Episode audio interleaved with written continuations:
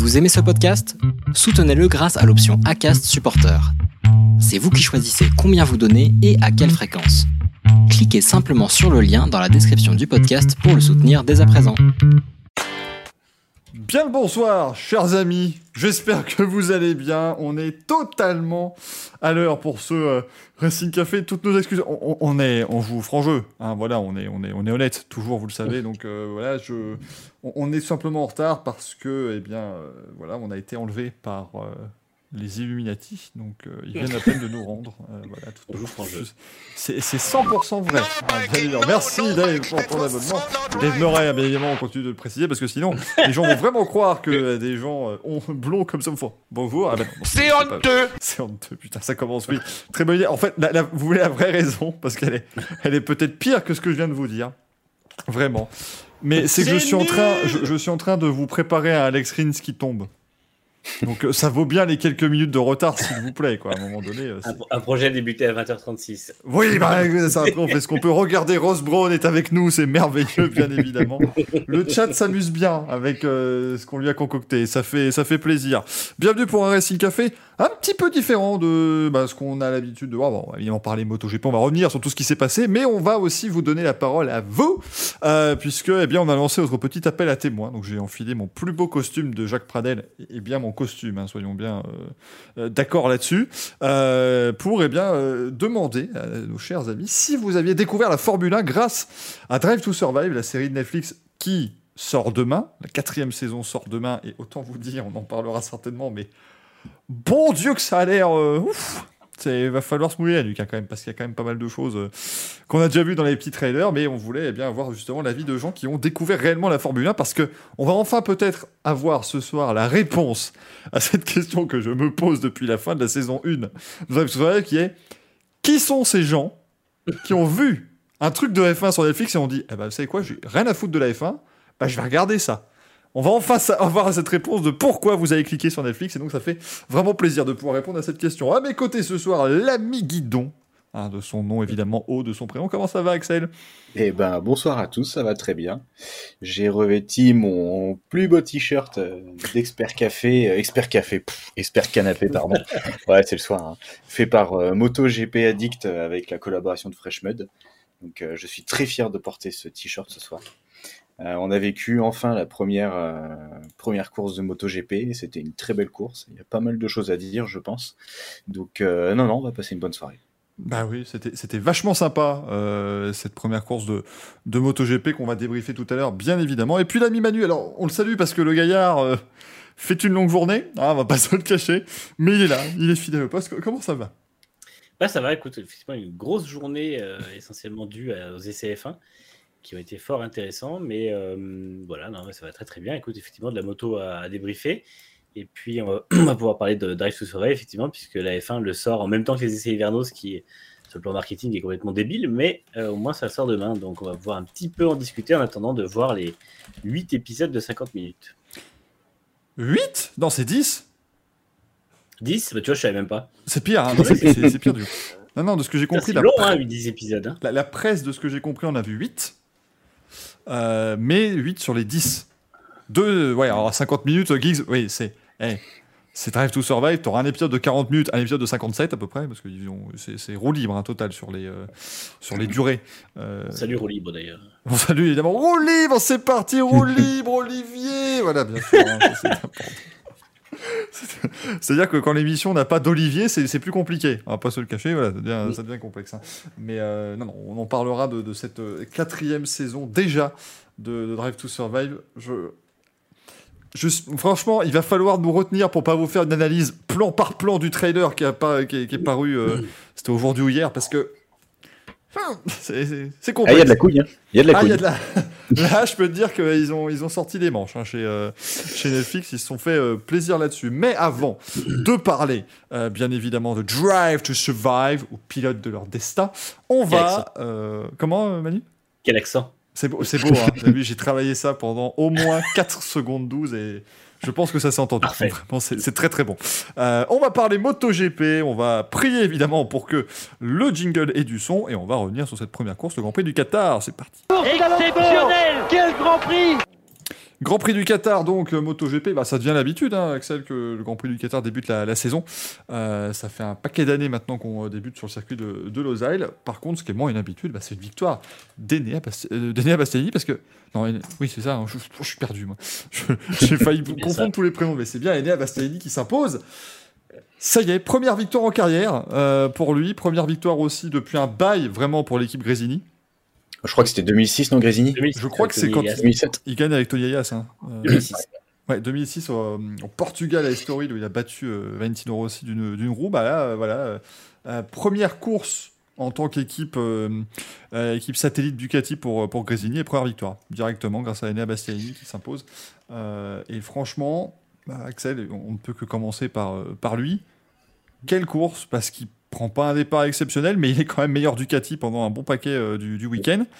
Et je trouve qu'il a très très bien géré justement cette course. Il est, remonté méthodiquement. Il est très fort. Euh, honnêtement, déjà, ça me fait énormément plaisir pour lui et pour Grésini parce que Grésini c'est quand même un pilier du MotoGP. Hein.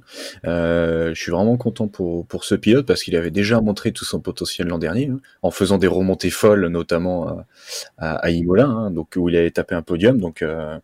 Il a, son potentiel on le connaissait. Il reste sur la même moto que l'an dernier, donc forcément il la connaît par cœur. Donc il peut euh, cette année, il peut vraiment très très bien rouler, un peu comme Morbidelli avait fait quand il était sur une moto de l'année d'avant chez Yamaha. Donc euh, c'est c'est vraiment de, de, de, bon augure parce que même s'il était assez discret pendant ses essais, il s'est vraiment bien, il a montré euh, ce qu'il savait faire en qualif. Il a fait un excellent départ et il est remonté au fur et à mesure. Il a juste attendu la petite erreur d'Espargaro. Et il a fait sa petite victoire tranquille. Surtout qu'il a eu la, il a eu, on va dire, le nez fin il a eu une très bonne stratégie, c'est-à-dire que il annonçait qu'il partait en, en, pneu soft à l'arrière, et euh, au dernier moment, il a décidé de mettre un médium. Donc Michelin a dû corriger au dernier moment, donc je pense qu'il a peut-être dû changer sur la sur la sur la grille de départ, hein, au facile, soit sur la grille de départ, soit juste en sortie de stand, euh, de mettre ce médium à l'arrière. Donc ça a fonctionné parce qu'il a tenu toute la toute la course, sachant que toutes les Ducati, je crois, étaient en soft arrière. Donc euh, pareil gagnant pour lui. Ouais, Paris gagnant très clairement pour, euh, pour Enea Bastiani. On rappelle aussi l'histoire évidemment de cette équipe euh, euh Grésini, du nom de Fausto Grésini, euh, son, son, fondateur qui malheureusement a décédé l'année dernière suite à une longue bataille avec le, le Covid-19. Euh, on savait pas évidemment ce qui allait devenir de, de l'équipe à ce moment-là. Et puis sa femme et ses fils, hein, je crois aussi, qui sont impliqués, ont décidé bah, de continuer euh, en, sa, en sa mémoire. Et puis du coup, bah voilà, ça fait, ça fait évidemment chaud au cœur de voir euh, Enea Bastiani, euh, Manu exploser comme ça vraiment euh, pour le grand public, même si voilà, il y avait eu ces, ces deux podiums l'an dernier, mais là c'était très impressionnant. Ouais, enfin, c'est. Enfin, moi personnellement, la fin de saison dernière m'avait laissé penser que ça allait se passer comme ça. Euh, d'ailleurs, je rappelle que je l'ai quand même placé comme favori pour le titre il y a, deux semaines euh, une semaine de ça. Et, euh, et, effectivement, tout le week-end, il a été super bon. Très bonne qualif, super à l'aise, meilleur temps au warm-up. Et puis en course, bah une course d'attente, comme il avait su faire l'an dernier pour aller chercher son premier podium d'ailleurs. Et on sent que c'est vraiment sa force. En fait, il est capable de rester dans le bon groupe sans détruire les pneus, sans. On a une très très bonne vision de la course et ça a payé. Donc c'était vraiment super bien joué. Euh, franchement, ouais, moi, je, la, GP21 semble vraiment mieux née que la GP22 pour l'instant. Enfin, en tout cas, bah, logique, elle a un an d'exploitation en plus, donc forcément, c'est une moto qui est plus aboutie.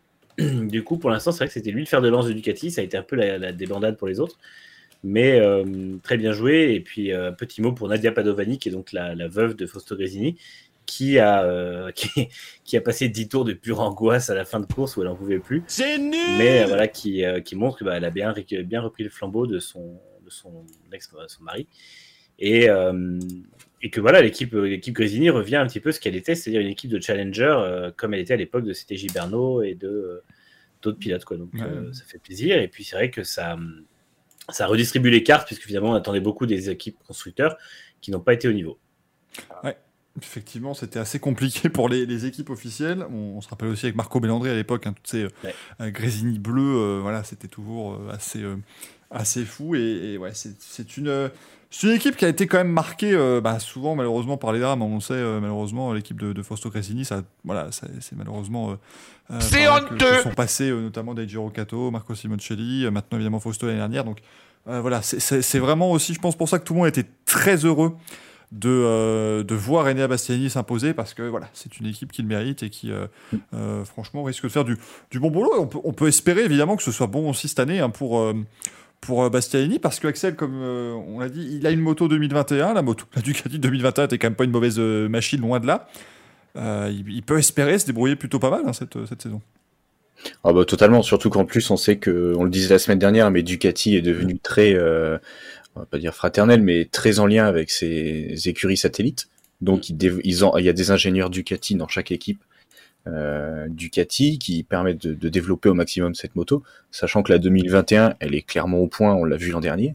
Ils, sont, ils avaient juste à l'améliorer euh, un petit peu, un petit peu euh, cette année, sachant que pour les 2021, c'est même quasiment au niveau moteur, c'est quasiment une 2020.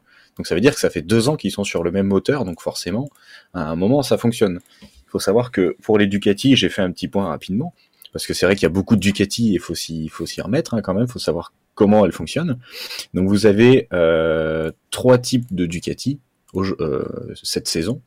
Euh, vous avez la Ducati, on va dire la pure 2022, vraiment la full 2022 qu'ils ont présentée aux essais hivernaux, qui cette moto appartient donc sur les Pramac, donc pour Zarco et Martin, et Luca Marini chez VR46 bénéficie d'une moteur full 2022.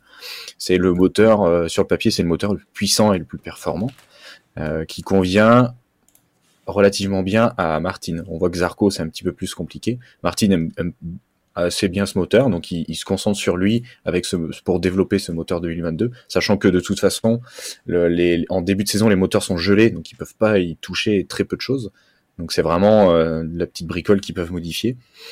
Ensuite, vous avez la, la chez Ducati officiel, donc chez euh, Pecco Bagnaia et chez Jack Miller, vous avez une 2022 avec des specs moteurs 2021. C'est-à-dire que c'est bien une 2022, sauf qu'ils ont mis, ils appellent ça la moto hybride. C'est-à-dire que c'est des, spécifications euh, 2021 parce que c'est, ça rend la moto plus fluide et moins agressive qu'une 2022 pure. Euh, et donc celle-là, ils ils l'avaient déjà testée à Jerez en novembre dernier pour euh, pendant des tests euh, MotoGP. Et donc en fait, c'est juste une amélioration du 2021. En gros, c'est un 2021 bis voilà pour pour eux, sachant que justement, oui, je le disais, c'est quasiment un 2020 parce que depuis le Covid, il y avait eu un gel des moteurs, donc 2020-2021, c'était les mêmes moteurs, donc c'est quasiment un 2020 amélioré en fait. Hein. C'est un 2020 V3. Euh, et ensuite, eh ben, vous avez donc Bastianini, euh, et Di Antonio qui bénéficient eux d'une juste 2021 comme l'an dernier. Voilà. Voilà pour faire le point sur les Ducati. Donc de toute façon, elles fonctionnent toutes. On l'a vu cette semaine. Il hein. n'y euh, a aucun problème. faut juste savoir les dompter. Parce que c'est un peu moins le même type de pilotage. On a la 2022 très agressive. Donc, euh, donc voilà. On salue Ducati parce qu'il se prépare évidemment à ces prochaines années où ils vont fournir tout le plateau. Euh, mais c'est très bien de fournir suffisamment de specs différentes pour que quand même voilà ça soit de la moto GP mais différente. Tu vois, et qu'il y aura 22 motos, 22 Ducati certes, mais elles seront toutes euh, différentes donc ce sera chouette. Euh, parce qu'on rappelle il y en a 8 hein, cette année maintenant des, des, Ducati sur cette grille, ce qui est plutôt euh, pas mal bien évidemment. Ah oui, ce qui nous dit oui. Alors c'est vrai que oui. Faut peut-être vous prévenir, euh, chers amis qui, qui êtes avec moi, savoir Axel et Manu. Si quelqu'un lâche 20 balles ce soir, évidemment, vous virez pendant une minute. Hein, voilà, ça c'est le petit. Bon, voilà. Du coup, si je lâche 20 balles, Manu il dégage? Euh, exactement, exactement. Euh, voilà. Je... Après, ah, après, techniquement, suis-je euh... suis-je immunisé contre ça? Je suis même pas sûr. Hein. Après, ça, ça, reste un nom important. Euh, la, règle. la personne peut, peut demander, hein, parce que voilà. Donc, écoutez, euh, il faudrait, faudrait que je retrouve, faudrait que je remette les, les sub goals, tout ça. Ce serait assez formidable. Comme le dit que je m'en fous, je l'argent. Exactement. Voilà. Allez, donnez, et puis comme ça, pendant une minute, je suis comme ça. J'épouse. absolument affreux. C'est clair. Franchement, euh, c'est extra... Oh, 100 bits de la part du Breton. Je ne sais même plus ce qu'on avait dit pour 100 bits. Moi, ça devient, ça devient compliqué cette affaire. Hein, mais on va parler de, de Brad Binder qui termine en, en deuxième position. Mm. C'est bon signe, Axel, pour, euh, pour KTM, parce que le Qatar, ouais. c'est traditionnellement la piste où ils ont vraiment le plus de mal. Et là, ouais, épaté, ça hein. marche bien. Honnêtement, en plus, je, disais la semaine dernière que KTM serait euh, un petit peu en retrait ou juste pour des coups d'éclat. Euh, bah, c'est un peu comme Quartararo. Hein. Il est tout seul, quoi. Ce Oliveira, il a été euh, invisible, il est tombé. Euh, bon, après, c'est les pilotes rookies se sont bien battus, hein, quand même. Euh, Rémi Garner et Raoul Fernandez sont battus ensemble roue dans roue tout le long. Rémi Garner qui met son premier point de rookie, donc c'est intéressant. Mais c'est vrai que Binder était un peu tout seul. Euh, donc cette Ducati a l'air de bien. Cette Ducati. Oh, c'est dur ce soir. hein. C'est du, KTM. C'est du KTM. Euh, non, non, elle a l'air de bien lui, lui, lui plaire. Il a fait une très belle course. Euh, pareil, un peu comme euh, Bastianini. hein. Il s'est pas énervé. Il est resté vraiment cool. Euh, franchement, c'est pas mal. Le seul qui a flanché, c'est bah, euh, Paul Espargaro quoi, en tête. Donc, non, c'est intéressant. Pour, pour KTM, pour Binder, c'est intéressant. Premier podium euh, dès le début, c'est intéressant. C'est ça, c'est comme on a dit, c'est pas vraiment habituel. Hein, très clairement, vous venez de voir Alex Rins passer, mais on en parle. On en parle Alex Rins. On verra parce qu'il est resté sur ses roues déjà. Forcément, c'est moins intéressant d'un coup. Tu vois. C'est nul C'est c'est pas extraordinaire cette affaire. Euh, mais voilà. Ouais, il, il est resté sur ses roues, mais Suzuki, ils étaient un petit peu invisibles hein, sur Ouais. la course. Je dis bien sur la course. hein. Mais c'est ça. Mais ils ont fait. Ah Ouais, oui, il faut- ils ont il fait, faut- ils ont fait comme d'hab, mais pas avec la bonne course. quoi, parce qu'ils sont pas si loin. Euh, honnêtement, en termes de, de résultats d'ensemble d'une équipe, c'est presque. Enfin, ça reste quand même correct. Après, euh, ouais, pour en venir juste à KTM, c'est vrai que c'est à la fois rassurant pour Binder et à la fois inquiétant pour les autres, je trouve. Enfin, ça reste quand même. euh, Il y, a- il y a un monde d'écart. On aurait dit un peu une situation type Yamaha. Bon, après, euh, Oliveira était moins loin quand même, mais ça fait un peu euh, situation type Yamaha l'an dernier. Donc, faut espérer que c'était juste une mise en jambe un peu difficile pour, euh, pour les autres Mm. Et que la KTM sera mieux dans son ensemble euh, sur le sur le, le reste de la saison. Après, c'est vrai que hum, Binder est super impressionnant, mais je pense que c'est pas si étonnant. On l'a vu déjà l'an dernier qu'il avait quand même une, une belle marge de progression et qu'il faisait des belles performances. Donc, Bien euh, sûr. il est capable. Après, je serais tenté de dire, est-ce qu'il ne faudrait pas qu'il arrive à être un peu plus constant? Mais en tout cas, les perfs comme ça, ouais, c'est pas, pas Bah. Voilà, ce- Binder, son pilotage, c'est pas le problème. C'était vraiment la moto. Mm. Il il a- il l'a montré sous la pluie l'an dernier en slick. Donc euh, son pilotage, c'est pas un souci. C'est là la moto pour lui, elle a l'air d'être bonne. Après, on verra sur les prochaines courses. Est-ce que c'était vraiment la première course comme ça? À la Vignales où il gagne la première et après t'entends plus parler euh, J'espère pas pour lui, hein, mais non, c'est. T'es- On verra, on verra. Tu, tu exagères parce qu'après, on en a entendu parler quand il a fait des rupteurs sur la, sur la Yamaha. Bah oui, c'était quand même. oh, et, puis, et, puis, et puis là, euh, eh ben, il marque 4 points d'ailleurs, Maverick Vinales, ce week-end. Oui, enfin, C'est il marque 4 points parce que tout le monde tombe. hein. il y a quand même, il y a, il y a six chutes devant lui. Euh, Vignales, au début, il était 20ème avec Zarco. Donc, Non, mais il euh, se fait, il quand se fait doubler par Darin Binder. Ouais, il s'est fait doubler par Darin Binder Ah, quand de même. Merde, quoi. C'était affolant. Quand tu vois Espargaro qui fait 4, euh, il y a un problème quand même. C'est une violence, hein. Il y a un souci. Ah, Très solide d'ailleurs, aller chez Spargaro. hein. Ah Ouais. ouais, il, est- là, il a fait une très belle course. Hein. Sur, course sur Marquez, là, euh, pas mal. hein. Très très belle quatrième place d'aller chez Spargaro. D'ailleurs, ça fait, ça m'a fait bizarre pour Marquez. hein. Quand j'ai Oui, vu partir que derrière Espargaro, je me suis dit, ben, ça va être intéressant. Et soit il a fatigué, soit il a encore un peu mal, ou soit il, soit il s'est maintenu et il, a, il voulait pas tomber. Mais ouais, petit coup de mou peut-être pour vous, je sais pas.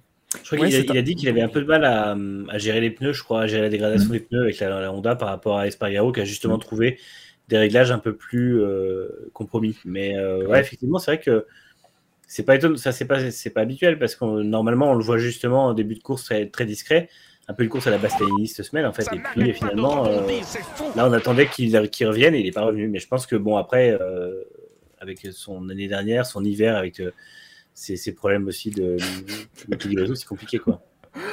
Merci Manu pour cette analyse très pertinente. On va te mettre sur le banc de touche une minute. quel, quel enfer, mais quelle idée, que- quelle idée on a eue, c'est Ah incroyable. oui, ça c'est une idée de con. C'est une idée je reviens vraiment quand con. Alors, alors maintenant, là, bah, il va va falloir qu'on l'oublie quand même, parce que ce serait- à tout à l'heure. Manu. au revoir. hein. Tu sais- tu sais qui remercier, bien évidemment. Euh, C'était c'est terrible, hein, c'est extrêmement. euh, C'est extrêmement méchant, mais que voulez-vous, ce sont les règles euh, qui nous ont été imposées. Mais en plus, Axel, on peut parler de Paul, parce que Paul, euh, on, on, vous, cache pas, évidemment, on a regardé le Grand Prix, on a un petit peu discuté avec toute l'équipe du Racing Café, voilà, on s'est un peu entretenu pendant cette course. Et la possibilité d'entrevoir un début de potentielle victoire de Paul Espargaro, nous on a commencé à voir les fesses qui faisaient bravo. Et puis il s'est liquéfié à la première attaque de Bastianini. C'était merveilleux. Ouais, il a senti le, le souffle de la Ducati derrière lui et terminé. hein. Il a loupé le freinage, il a élargi et au revoir. Donc, euh, mais c'est vrai que sur le coup, j'ai dit putain, mais il va aller gagner le con. Enfin, euh, bon, ça aurait été, ça aurait été, je suis, je suis, j'aurais été content pour lui, hein, parce que quand même euh, dominer la Repsol comme ça et dominer tout le plateau. Il aurait mérité parce qu'il faisait une sacrée course, hein, clairement. Oui, non, mais totalement. Mais ça aurait prouvé aussi que euh, Honda a enfin développé une moto pour plusieurs pilotes, on va dire, enfin pour deux, parce que Nakagami et Alex Marquez, bah, Alex Marquez y tombe, Nakagami il est absent complet. Donc ça veut dire que Paul Espargaro a compris comment fonctionnait cette, cette Honda. On verra sur le fil de la saison, mais euh, bon bah voilà, il craque. Hein. Euh, il a toujours pas gagné de course, hein, c'est notre Hülkenberg à nous hein, en MotoGP. Donc euh, on verra sur les autres courses s'il va craquer aussi, mais là c'est vrai qu'il s'est vraiment, euh, il s'est liquéfié et terminé. Hein. Dommage pour lui. Il fait des podiums au moins, lui, contrairement à, à d'autres. Manu, on parle de Paul, euh, il faut que voilà. Il faut que... Bah oui, merci, parce que j'allais dire, tu m'as, tu m'as mis sur le banc de touche au moment où tu parlais de mon sujet favori, donc euh, c'est un peu mon défouloir. Non, non mais euh, après, honnêtement, euh, autant aussi, aussi, mal que ça me fasse de le dire, il n'y a pas grand chose à reprocher à Paul Espargaro ce week-end. Son, son, manque de charisme, mais c'est vrai qu'à part ça, honnêtement, il a été super efficace en qualif et en course. Donc, j'avoue, je l'attendais vraiment moins bien avec sa nouvelle Honda. Mais franchement, euh, pas grand chose à dire. Donc, euh, vu que j'ai pas envie d'en dire du bien, je dirais pas grand chose. Ouais, les on gens va devoir en dire du bien s'il gagne. Hein. Non, c'est pas. Mais ça, ça, ça arrivera peut-être pas. Tu sais qu'en plus, ça a failli arriver là. Et quand j'ai vu qu'à genre 10 tours de la fin, on était en train de se diriger vers une victoire de Paul Espargaro pour, euh, pour commencer la saison, je me suis dit que j'allais boycotter la saison s'il gagnait la première. ah, ça fait mal. Hein. Je pas supporter. ah, C'était complexe. Hein. Là, euh, là j'avoue que ouais, ça allait être, ça allait être difficile. Pour ceux qui n'ont pas suivi, parce qu'on a dit bah, pourquoi vous l'aimez pas, euh, Spargaro, il est pas méchant. Si, déjà. Alors, il est, très, il est, très, anti-français. Voilà, déjà. Mon frère aussi. Hein. Donc on a le droit d'être rentré Spargaro en, en échange. C'est un juste retour des choses.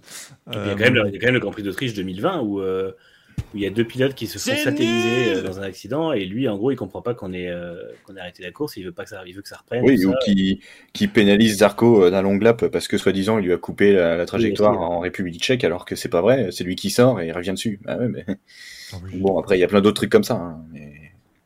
C'est, voilà, à un moment donné, euh, lisez quelques déclarations des frères, hein, les, les, deux. Oui, j'allais dire les conférences de presse, les tweets, les trucs comme ça. voilà. c'est, vraiment juste une catastrophe. Il faut pas s'inquiéter, mais bon, euh, on peut aussi dire qu'ils ont quand même fait une belle course. 3 et 4, ça fait plaisir pour eux. Euh, voilà, parce que Spargo, c'est bien, parce qu'encore une fois, c'est lui qui a développé cette, cette Aprilia, euh, qui a vraiment qui a, qui, a, dû bouffer son pain noir pendant pas mal de temps hein, pour, pour maintenant enfin se retrouver aux avant-postes. Donc, on, on va pas se cacher en plus de le voir pour l'instant dominer Maverick Vinales c'est bien. Ah, mais il que... le démonte, hein. et pour une fois, il n'a pas surpiloté. On le disait la semaine dernière, s'il surpilote pas, ça peut faire quelque chose. Pour moi, il n'a pas surpiloté, ça a non. fonctionné. Ça, ça, a très très bien marché. Non, puis c'est vrai que finalement, on attendait un peu, enfin, depuis deux ans, on attend un peu les frères Marquez au, au, tournant en se disant ça va être la fratrie qui va, qui va faire des bons résultats, et finalement, Alex Marquez est transparent, Marc Marquez ouais. était blessé, et les, les frères Espargaro, euh, bah, là, en tout cas, font une belle course pour, pour, entrer de, pour commencer le championnat. On verra et sur la suite. Que, bah voilà, et c'est vrai qu'effectivement, il faut quand même saluer l'abnégation de d'aller chez Spargaro, chez Aprilia, parce qu'il a quand même passé des années et des années à leur expliquer ce qui n'allait pas et à essayer de leur expliquer comment, euh, vers, quel développement la, moto se tournait. Et euh, on voit que bah, ça paye enfin. Ils ont enfin compris, contrairement à Yamaha, qu'il fallait notamment de la puissance et qu'il fallait une moto qui euh, sache gérer justement la puissance. Donc, euh, c'est vrai que c'est. Euh, là, enfin, depuis, euh, qu'il qu annonçait, ils ont enfin une moto qui semble compétitive. Maintenant, il va falloir en faire quelque chose. Ouais, c'est vrai que tu vois, tu, je rebondis sur le sujet. Yamaha, ce week-end, catastrophique. Horrible. Il y, y, y, y, a quelque chose qu'on qu comprend pas, c'est comment Suzuki, avec le, la même philosophie de moteur, c'est-à-dire un 4 cylindres en ligne, arrive à gagner 15 km/h mm. en ligne droite. Ils ont fait les meilleurs temps devant les Ducati, les, les, les, les meilleures vitesses, et que Yamaha soit 15 km/h derrière, à galérer ou Quartararo, bah, il a fait une très belle course, mais le problème c'est qu'il prend une seconde en ligne droite, donc il fait ce qu'il peut. Euh, il s'est fait déposer par tout le monde. Et euh, bah, Morbidelli, il est autant euh, sur les qualifs et tout, j'ai dit putain le salopard, hein. en course euh, il était 16ème, il fait, il finit, il fait un bon résultat parce que tous les pilotes devant lui chutent. Parce que ça s'est fait entre la dixième et la quinzième place, les chutes. Donc ouais. il fait un bon résultat parce que ça chute devant, mais sinon il est. Et l'abandon de Miller aussi, hein, n'oublions pas. Oui, bien sûr. Et, et Miller, et d'ailleurs, je sais même pas pourquoi il a abandonné en plus. Je sais, j'ai pas, j'ai pas vérifié, c'est vrai. Mais euh, j'ai pas, ils en ont pas parlé. Il n'y a aucune, ouais, aucune, aucune com, là c'est un peu euh, étrange. Jack Miller qui a été contraint à, à l'abandon avec ça. Euh, sa Ducati, enfin ouais, la Morbier, en plus tu parles d'un bon résultat, il fait 11. hein. C'est là quand même où Ah on voit à ouais, point c'est mais- dramatique, c'est qu'il fait 11ème, on parle ça- de ça comme un bon résultat. Quoi. Il est deux places derrière Quartaro. De Ouais. toute façon, Yamaha a la pire moto du plateau et assez Ah, mais totalement, bien C'est sûr. incroyable. hein. Encore une fois, on parle de l'équipe qui a le champion du monde dans ses rangs, donc c'est vraiment minable comme. euh, enfin, là, c'est un peu du, la- du, du pro Quartararo que je vais faire parce qu'on aimerait bien le voir devant, mais ils ont, ils ont, ils sont juste pas à la hauteur du pilote qu'ils ont. Donc, euh, Morbidelli malheureusement est un cran en dessous. Mm. Euh, le, le- le- la deuxième équipe avec un retraité et un rookie qui est pas sa place, bon bah c'est pas, c'est pas folichon. Mais, euh, mais Quartararo mérite une moto, une moto qui soit meilleure. Et franchement, au vu de cette première course, je pense qu'on peut quasiment s'assurer qu'il est parti, il part l'an prochain. Parce que. Il, il- il En a rien pu euh, quand tu vois sur la ligne comme il se fait taxer par Zarco, alors que l'autre il est, il est 20 ou 30 mètres derrière en, en début de ligne droite, peut-être pas 30 mètres, mais un bon 15-20 mètres derrière, Mm. et qu'il le remonte dessus, mais genre à l'aise. Enfin, on, certes, le Qatar a une longue ligne droite, mais il y a d'autres circuits où ça va être encore pire. Bah Et oui. je pense pas que, je, je pense pas que Quartararo va supporter ça une demi-saison. Il va péter un câble. Hormis Jerez, euh, il gagnera nulle part. Bah ouais. C'est ça. Oui, con comme je suis, j'allais dire ah, peut-être le Saxon Ring. Bah non, puisque c'est Marquez Ah bah qui a gagné. Donc, euh, Bah oui. non. Hormis, allez, tu peux peut-être jouer, tu peux peut-être jouer à Seine ou Le Mans. Allez, si tu veux. on lui donne. Mais- allez, Et on encore, à, donne à Seine, à Seine, il y a quand même vraiment des, des grosses relances avec de la. Ouais, c'est ça. Mais hein. vu, que- vu qu'en général, ça joue en paquet, Mm. tu peux essayer de chercher la spie à chaque fois. Mais, Ouais, mais il y aura quand même un paquet de 8 Ducati, enfin, 5 c'est ça. autour de lui, quoi. Franchement, et, mais c'est vrai que c'est vraiment triste. il, va, il va- euh, il va subir la saison, ça va être C'est- horrible. C'est c'est triste parce qu'en plus, ce, ce week-end, il y a quand même euh, Miller. Il y a eu des rumeurs et des, des, des gens dans le paddock qui ont entendu une discussion entre Miller et Quartaro. Où Miller est allé voir Quartaro, il a dit bah, qu'est-ce qui va pas? Et Quartaro, il a dit bah il y a rien, c'est ça le problème. Ça. Il, il, il sait même pas comment faire pour euh, gagner de la vitesse et, et Yamaha l'a clairement dit dès le vendredi. euh, bah, cette année, euh, en gros, c'est en gros c'est Ferrari en début de saison l'an dernier. C'est quand t'es pas sur nous, hein, on reviendra l'an prochain. Ils l'ont clairement dit. De toute façon, le moteur est gelé, donc ils peuvent pas y toucher, donc il sera pourri toute la saison. Donc bah c'est pour Yamaha, c'est une saison oubliée. C'est tout. Mais en même temps, ce qui est, ce qui est fou, ce qui est assez dingue, c'est que euh, tout le monde leur dit, enfin, tout le monde le dit, c'est-à-dire que les pilotes disent il faut de la puissance, euh, les autres marques disent nous on, veut, on cherche de la puissance, les gens qui sont des minimum observateurs, ne serait-ce que nous à notre niveau, et puis les journalistes en général disent la Yamaha manque de puissance, et tu as l'impression que les seuls qui n'ont pas compris le problème, c'est les ingénieurs de chez Yamaha. Les Mm. mecs qui sont censés comprendre que justement c'est ce qui manque. Ouais, mais C'est- à chaque fois, euh, c'est ça le problème. Et, tu, et, et, et ce qu'ils ont annoncé, c'est oui, mais on cherche de la, vi- de la vitesse en courbe. Oui, d'accord, ok. On sait que la Yamaha, elle est réputée pour avoir une, des passages en courbe très rapides. Le problème, c'est que Ducati, maintenant, là aussi. Et Honda, là aussi. Donc, il y a un moment, eh ben, tu es obligé de taffer sur ton moteur.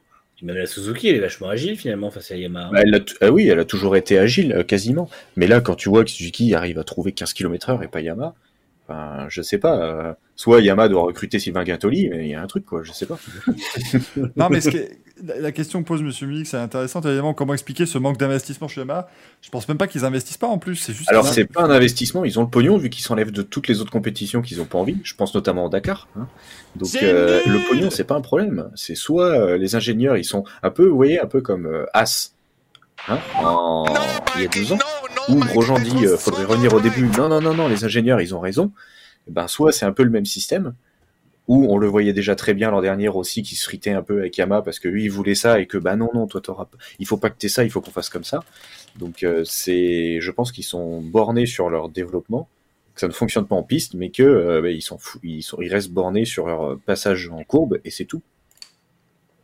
C'est ça. Donc malheureusement, euh, Mais en fait, ce qui est, ce qui est fou, c'est que le problème de, de vitesse était déjà présent l'an dernier. Il le compensait parce que justement, la moto avait une supériorité en courbe. Mm. Et c'était évident qu'ils allaient se faire aussi rattraper là-dessus. Et en fait, je comprends pas à quel moment ils n'ont pas compris que la priorité, maintenant, c'est le point faible. Encore une fois, un programme en sport mécanique, quel qu'il soit, quand tu as un point fort, tu l'entretiens. Et quand tu as un point faible, tu le combles. Et le plus important, c'est de combler les points faibles pour justement mettre en avant les points forts. Et ça, c'est quand même la base de tout programme en sport méca. Et euh, que Yamaha ne comprenne pas que c'était déjà le problème l'an dernier et que ça allait forcément être pire cette année parce que tout le monde allait essayer de modifier et d'améliorer sa vitesse de pointe. Et c'est le cas, les Ducati, c'est des avions de chasse.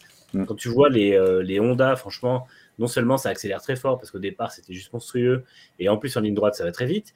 Euh, Suzuki est au niveau des autres. KTM, ça va, c'est pas non plus euh, la panacée, mais ça va. Et en fait, il y a que eux qui n'ont pas compris que c'était un quelque chose à travailler. Quoi. Mais le, Ah, ça c'est catastrophique. halluciner. le truc, si à la rigueur, bon, voilà, euh, c'était, c'était nouveau ou c'était juste Quartaro qui demande, puis on pourrait dire, bon, bah voilà, mais 2019, fin- 25 février 2019, c'est pas fin de saison ou quoi, c'est début de saison. euh, le manque de vitesse de pointe de la Yamaha inquiète Valentino Rossi. Ça a au moins trois ans, Mm. ce problème-là. C'est Ça l'a toujours été. Et ça a Ça toujours été. toujours été. Sauf que comme euh, les Ducati c'était des plots en virage en gros, parce que Voilà. il faut savoir que vous avez deux- vous avez deux types de courbes pour ceux qui suivent pas le MotoGP. Donc vous avez les virages, donc une belle courbe, ou vous avez les épingles. Il faut savoir que là où les Suzuki et les Yamaha sont les plus rapides, c'est dans des belles courbes, parce que la moto euh, peut, peut bien pencher et peut vraiment passer beaucoup plus vite qu'une Ducati ou qu'une Honda ou une KTM parce qu'ils ont un V4. Là où, les Ducati et les Honda sont plus agiles, et on le voyait avec Marc Marquez, c'est sur des épingles très serrées où même Marquez tourne avec son coude. Parce que la moto pivote vraiment très facilement. Sauf que ben, maintenant, euh, les Ducati et- ont des, passages de courbe aussi vite qu'une Yamaha, donc du coup, ben, tu te fais ouvrir. Et c'est vraiment. euh, Parce qu'on voilà, on rappelle hein, le- les débuts, les, les 7-8 premières années du Ducati en MotoGP, c'était un énorme moteur, et puis autour, on mettait, on mettait ce qu'on trouvait, et puis voilà, basta. C'était, ils avaient. Ah, mais totalement, ça tournait pas, de toute façon. hein. C'était incroyable. Mais maintenant, ils ont une moto qui est super complète. Euh, Yamaha avait cette fameuse excuse en disant bah, vous comprenez qu'un V4, euh, c'est compliqué. Bah, Suzuki, euh, ils, sont, ils sont au top des vitesses de pointe. Ils, se, ils, ils étaient à la lutte avec Ducati dans les vitesses de pointe dans les, dans les essais libres et les qualifs. T'as plus d'excuses maintenant. Donc il va peut-être Non, falloir- totalement, t'as t'as pas d'excuse, il faut travailler. Il faut travailler sur ce moteur, il faut faire quelque chose. Il y a deux ans, c'était c'était problème de vitesse et de fiabilité. Euh, Mm. Maintenant qu'ils ont réglé la fiabilité, il faudrait peut-être faire le moteur aussi. Ah, mais les gens vont dire, tu vois. Laurent, Laurent Rossi, lui, eh ben, il a la bonne, euh, la bonne technique parce que le moteur, eh ben, il pétarade. Alors oui, il va casser pendant 4 courses sur 5, mais par contre, il y a, il y a des watts. On va voir ce que c'est. non, c'est vrai C'est que en fait c'est- l'opposition de style. Yamaha Rossi, voilà, donc tu vas voir Voilà. la- laquelle a eu la bonne, euh, la bonne solution. Je pense pas que ça Non, va c'est hein, triste. C'est triste. Yama- Yamaha, le, le problème, c'est que là, la saison est déjà condamnée, en fait. Enfin, moi, je, Ah, mais totalement. je, je- Quartararo, euh, on disait la dernière fois, qu'est-ce qui serait une bonne saison pour Quartararo? Honnêtement, s'il fait déjà top 5, top 6 au championnat, c'est monstrueux. Euh, moi, je m'inquiète que ce soit plutôt top 8. Et franchement, euh, ce serait même pas mauvais. Parce que euh, je m'attendais à quelque chose de mauvais, mais pas à ce point-là. Et honnêtement, je ne vois pas gagner de course cette année, ou peut-être une par chance. Et je ne vois pas faire plus de deux podiums, trois podiums max. Non, mais À moins, à moins que vraiment ils trouvent quelque chose sur le châssis à un moment qui leur permette, sur certains C'est circuits, d'avoir honteux euh, d'avoir un truc particulier, mais Oh. euh, j'y crois pas. on rappelle que l'an dernier, il gagne au Qatar. Quartaro, euh, il gagne la deuxième course. Le, Mm. Et il avait fait une sacrée course et une sacrée remontée. Il, il- voilà, il gagne, il arrive à remonter tout le monde, et là, il finit 9ème, dépité, il se fait doubler dans la dernière ligne droite, comme on l'avait un peu évoqué d'ailleurs hein, la semaine dernière. Euh, bon, c'était heureusement pas un paquet de 8 Ducati. Euh, mais bon. C'est quand même une Ducat. Ouais, Parce Mais, que tu, en tu plus- prends sur la qualif, il prend quand même 6 dixièmes par Martine. Mm. Pour, en fait, moi je trouve ça pour en F1, tu peux dire bon, allez, encore maintenant le plateau est assez serré. Mais en MotoGP, le plateau il est tellement serré où tu as quasiment les 15 pilotes dans la même seconde. Bah tu regardes, hein, euh, Martin il est en, il est en 53-0, en 54-0, c'est Nakagami il est 7e, euh, 16e pardon. Donc tu as 16 pilotes dans la dans, dans la seconde. Donc sur certaines, je pense notamment au Mugello ou aux États-Unis ou autres. Et ben dans la- il sera dans la seconde, mais il sera 16e. Ouais, il sera, il sera pas en Là, c'est- Q2. Il y, aura des moments où il sera pas en Q2, ça j'en suis convaincu. Ah bah là déjà il passe tout pile. Ouais. Il a eu de la chance que Zarco ait pris le drapeau jaune, sinon il passait pas. Donc euh, ça va être, euh, non, ça va être très compliqué hein, pour. euh, parlons de Zarco, tiens.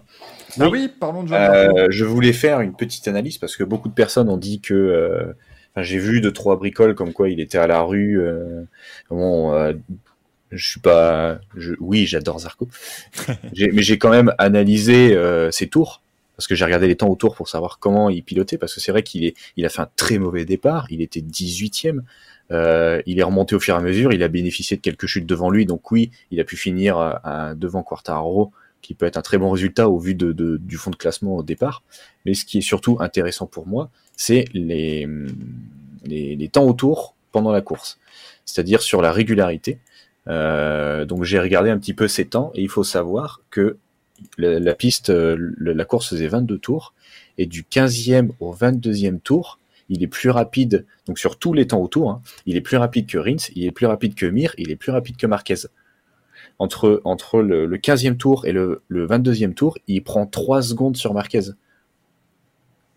Et moi, je trouve que c'est vraiment ce qu'il a fait, c'est vraiment super bien. Avec la Ducati 2022, certes, on n'a pas pu voir la perf de Martin parce qu'il s'est fait percuter par euh, Bagnaia, mais euh, Zarco, il prend trois secondes à Marquez. Enfin, les mecs qui se battent pour la quatrième place, Marquez se, bat, se battait pour la, la quatrième place, et il perd aucune seconde, il perd quasiment même pas un dixième sur Bastianini, qui lui était devant et avait la piste libre. Mm. Donc, sur les, ce qui est intéressant pour moi, c'est sur ces temps autour, c'est sur cette- ce rythme de course où il est très bon. Son seul problème, c'est comme l'an dernier, comme ça l'a été souvent, c'est les départs à la rue. Donc, il faut vraiment qu'il améliore ses départs euh, et il peut faire une très belle course comme il l'a montré en début de saison dernière. Martin hein, qui prend un très mauvais départ aussi. Mm. Euh, Rocky Martin, je, je, je crois avoir vu d'ailleurs faire pas mal de, de winning hein, sur ce départ, c'était vraiment compliqué Il, a manqué, il, a, il a quand même manqué de se boiter en ligne droite. hein. C'est ça, c'est ça, il a vraiment failli euh, complètement se, se la perdre. On rappelle que normalement chez Ducati ils sont quand même censés avoir le all shot à l'avant et à l'arrière. Euh, Enfin maintenant d'ailleurs, c'est le shot en sortie de virage, c'est tout le temps. Les mecs ils sont... euh, Ça se voyait parce que de toute façon, il part, enfin, la, mo- la moto part, c'est un dragster, honnêtement. La, moto, la moto elle a de l'effet de sol maintenant. c'est- ça. Non, mais ce qui prouve que ce moteur 2022 est complètement diabolique et monstrueux quand tu as un all-shot device à l'arrière, un à l'avant, que tu as l'électronique et, et tout ce qui va avec, et que tu arrives quand même à faire des putains de wheeling et à louper ton départ, c'est que le moteur, c'est oui, c'est un dragster, c'est une bête. C'est- C'est impressionnant. Merci Ipal pour l'abonnement d'ailleurs, et merci aussi à Franck, qu'on retrouve dans, dans le Grand Prix. Euh, Mais- L'ami Franck, merci pour l'abonnement. Vas-y, Manu. Non, c'est c'est vrai que euh, je, je voulais saluer euh, justement Ducati parce que pour le coup, on tacle, on tacle les Yamaha depuis tout à l'heure à raison. Et à l'inverse, Ducati a fait un boulot absolument monstrueux avec cette moto qui est, euh, est bonne dans tout en fait. Enfin, il y a des perfs aéros qui ont l'air monstrueuses, même si apparemment c'est un peu compliqué. euh, je sais plus ce qu'il disait, les motos actuelles sont compliquées en peloton parce que justement l'aéro commence à se faire ressentir au niveau de la traînée et de l'équilibre. Bah, maintenant Mais, euh, partout, euh, de toute façon, ça, euh, Ça perturbe en énormément plus en les- plus, euh, les équilibres. Ouais. Mais euh, c'est vrai qu'à part ça, le châssis a l'air maintenant, comme, comme on disait tout à l'heure, ils, ont- ils ont gommé tous les problèmes du châssis qui faisaient que la moto tournait pas, et tout en conservant un moteur qui est un avion de chasse et qui est même probablement encore plus violent que ce qu'il était avant. On se rappelle que quand Ducati est arrivé les premières années en MotoGP au début des années 2000, c'était vraiment leur, leur, leur chose, c'était de toute façon, nous, c'est vitesse de pointe, vitesse de pointe et rien d'autre. Euh, et à cette époque-là, ils avaient déjà largement les, meilleures vitesses. Et euh, c'est vrai que là, depuis, le, le- le programme a vraiment longtemps évolué. Il y a eu des moins bien à une époque, au début des années 2010, mais euh, le fait est qu'aujourd'hui, ils ont vraiment. Pas. Moi, je comprends largement que la moitié des équipes du plateau veuillent s'équiper en Ducati, parce que finalement, quel, quel intérêt aller chercher une, que ce soit une Honda, une, une, je vois pas de moto qui serait plus intéressante qu'une Ducati, et je suis pas sûr qu'ils les vendent plus cher que les autres. Donc, euh, Je, je- ouais, c'est ce que j'allais dire. je C'est exactement ça. Je pense que c'est surtout la moto la moins chère à acheter. Et c'est surtout Ducati qui veut montrer euh, qu'il est présent en MotoGP. Euh, donc il vend ses motos, il, il montre que ça fonctionne, il montre qu'ils savent développer une moto par rapport aux japonaises ou à KTM. Euh, donc ils vendent leur moto, les gens, ils voient, les, teams indépendants voient que c'est la moto la plus polyvalente maintenant par rapport à une Yamaha. Euh, ben forcément, pourquoi aller, pourquoi signer avec un constructeur qui veut pas te faire un, team satellite et qui en plus a une moto à la rue, alors que tu peux avoir la meilleure moto du plateau? C'est ça qui est incroyable. Et, moi, je salue notamment tout le travail de Gigi, Gigi notamment. Enfin, c'est lui un petit peu le gourou derrière toute cette euh, révolution euh, aéro chez, chez Ducati. Quand on vous dit, quand, quand Casey Stoner gagne le titre en 2007, c'est parce que lui arrive à faire fonctionner la moto. Personne d'autre n'y arrivait cette année-là et c'était incroyable. Euh, mais maintenant, c'est devenu une moto facile. C'est-à-dire que vous prenez il y a 5 ans, euh, tout le monde voulait une Yamaha parce que voilà, quand tu arrives en MotoGP, une Yamaha, au moins, tu, c'était très fluide, très souple et tu pouvais euh, te débrouiller avec. Maintenant, les gens veulent une, une Ducati parce que c'est, limite la moins pointue, c'est quand même complètement dingue euh, de, de voir ce changement de Ouais. physionomie. Après, la, la Yamaha elle est toujours pas pointue, ça c'est, elle est juste lente. c'est, c'est le problème, c'est parce qu'on salue Andrea Dovizioso qui là est en train de nous faire mais enfin, c'est extraordinaire. Bon, je pense que lui, il roule plus pour rouler. hein. Ah oui, non, mais même là, moi, je, enfin, c'est, c'est- je prends des fessées pareils, moi, je. Je comprends pas comment, pourquoi un mec comme ça va pas plutôt en superbike. Enfin, après, je sais pas si quelqu'un voulait lui en superbike, mais franchement. Même Ducen revient en F1. voilà, c'est la même question. Ouais, mais. Il a dit qu'il partait en motocross, on lui a proposé un contrat MotoGP, il a dit oui. Ouais, c'est vrai. Donc voilà, c'est les mecs, c'est comme Magnussen, tu peux pas dire non à, à l'élite et du coup bah t'y vas, tu prends une fessée, bah, t'y vas quand même. On verra. hein. Les seuls qu'on n'a pas trop évoqués dans le détail, bon, bah, c'est Suzuki, mais en même temps, bah, comme on l'a dit, 6 et 7, voilà, hein, c'est. À voir si c'est, tu vois, j'étais en train d'y penser, à voir si c'est pas les pneus, parce que pendant les essais ils ont été surpuissants. En qualif, ça a été un peu, ça a été correct. pendant la course, moins. Donc soit c'est les pneus qu'ils n'arrivent pas à faire fonctionner un petit peu comme l'an dernier, parce que oui, ils étaient, ils étaient présents, mais ils n'étaient pas incisifs comme l'a pu être Bastianini ou Paul Espargaro. On verra sur les prochaines courses. Est-ce que c'est encore des, les, pneus qui, qui, fonctionnent un, petit peu, c'est un peu plus compliqué pour eux? On verra sur la suite. Et justement, je, je, garde la parole si ça te jette pas. La semaine dernière, on dit, et la semaine dernière, j'avais dit que euh, le pilote champion du monde sera celui qui ne chutera pas. Et quand on regarde euh, ce week-end, Miller, il est tombé. Oliveira, il est tombé. Oliveira, je peux le considérer comme un prétendant au titre, hein, parce qu'il a déjà gagné des courses, il a un très grand potentiel. Martin, il est tombé. Bagnaia, il est tombé. Donc ça fait déjà euh, quatre prétendants, entre guillemets, qui ont 25 points de moins, on va dire, sur le premier. Donc c'est là où ça va être intéressant. Qui va tomber la, prochaine Enfin, il, a, oui, il y a une casse, hein, on nous a dit Miller, Xuans, euh, ok, effectivement. Mais euh, enfin, il, a, abandonné, mais c'est vrai que voilà, ça, quand même, ça reste quand même à zéro pointé. C'est en tout cas le, gros problème. quel fair play de, de Francesco Banea, je trouve quand même. Et non, je parle pas du moment où il va voir si Martin va bien dans, le, dans Je, parle juste du fait que voilà, il y a 8 Ducati sur la grille. Il en, il en, élimine une en plus de la sienne pour être sûr que les autres ben, soient sur un pied d'égalité. Donc c'est très sympa de, sa part, puisque si vous l'avez pas vu, ben voilà, a tenté de dépasser euh, Martin et puis il a perdu avant. Quelle erreur. Et, ouais, et du coup, tu regardes hein, sur, sur autant de Ducati, bah, celle qui gagne c'est une Ducati, et après c'est Zarco 8 voilà. Alors, qu'on pouvait mettre, on pouvait tous les mettre dans le top 10, euh, parce que Bezzeki, on n'en a pas parlé, mais en tant que rookie, il était quand même 13ème, il a fait une super course, malheureusement il est tombé, mais il était 13ème pour sa première course, c'est intéressant. Il a fait une belle course. Euh, Après, c'est vrai que euh, Martin s'en sort bien parce que sa, jambe reste quand même coincée entre les deux motos pendant quelques secondes et franchement, euh, j'ai eu peur pour lui. Hein. Ouais, puis quand il commence à...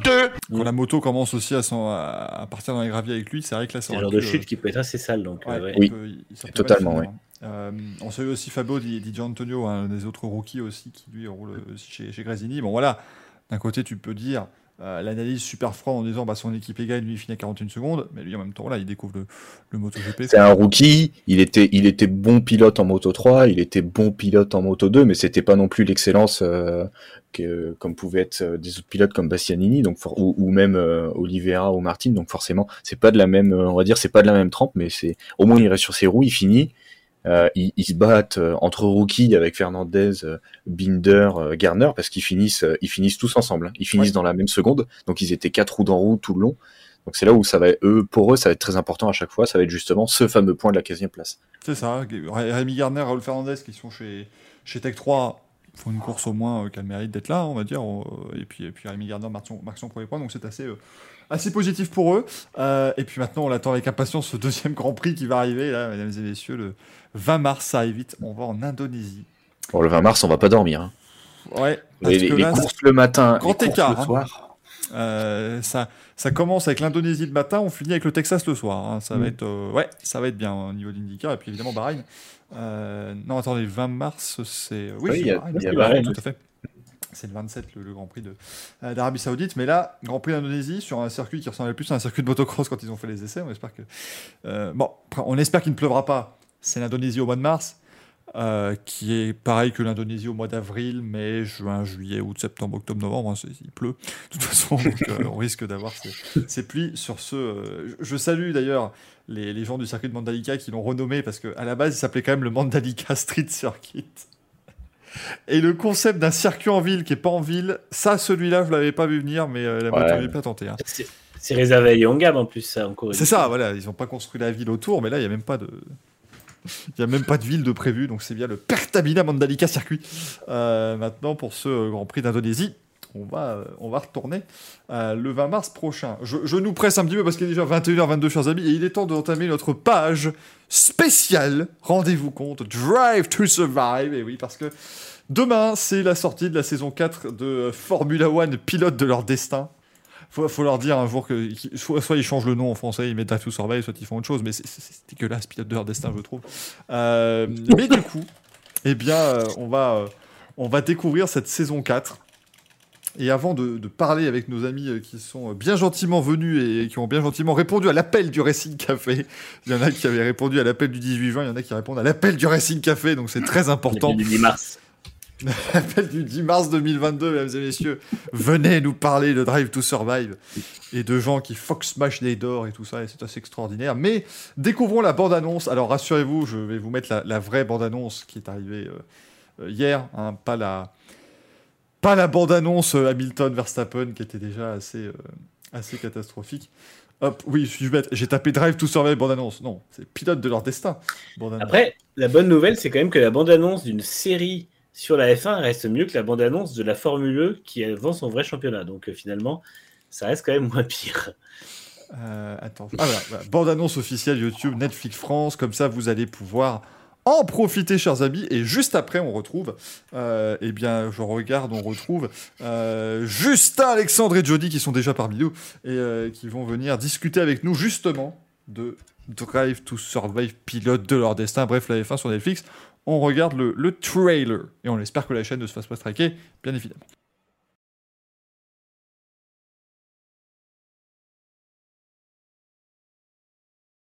Ça arrive, hein, je galère juste avec 54 euh, sources médias, tout ça, mais rassurez-vous, on va vous le mettre, hein, le, trailer. Et hein. puis pour ceux qui nous écoutent en, podcast, j'espère que vous avez apprécié le silence. Voilà, c'est parti. On vit une saison à part. Quelle entame de Lewis Hamilton C'était irrespirable. Ils se sont touchés Merde Verstappen vire en tête Allez C'est violent la Formule 1. Ça peut être rude et ça peut s'envenimer. Quelle course T'as été incroyable On peut être le héros d'un jour et le lendemain tomber dans l'oubli. Chaque personne est différente. Seuls les grands pilotes ne se laissent pas abattre.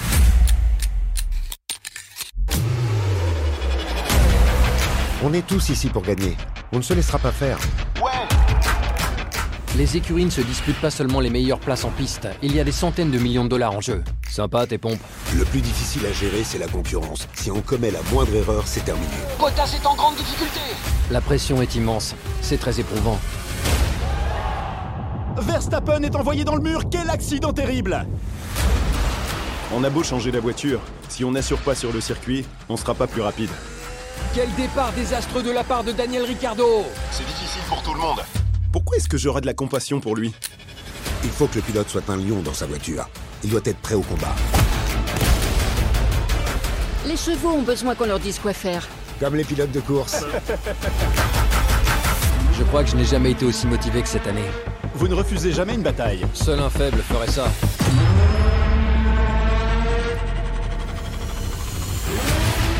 Si on veut vraiment quelque chose, on est prêt à tout pour l'obtenir.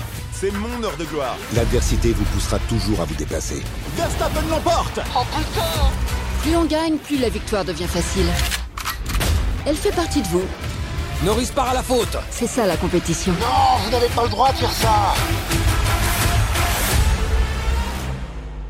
Vous savez que j'ai... Eh ben merde euh, ah bah euh, alors parce que je réponds comme ça parce qu'en fait je vous avoue que je l'avais regardé en, en VO hein, le, le trailer d'ailleurs tout Drive to Survive ah, la VF, c'est. Euh, waouh Comme on le disait en off avec Manu et, Axel, c'est grid. Vous savez, les jeux grid de, de Codemaster, c'est la même chose, quoi. C'est. Euh, et Monsieur Mulix a raison, c'est un petit peu Storage Wars aussi, quand même, ce genre de programme où les gens se... ne s'aiment pas. Mais du coup, eh bien, vous le voyez, nous sommes quatre désormais et on euh, fera également passer nos deux amis. Mais on accueille Justin qui est avec nous. Comment vas-tu déjà, Justin? Bah, ça va très bien. Sois le, le bienvenu dans le Racing Café. Alors, bon, tu vois.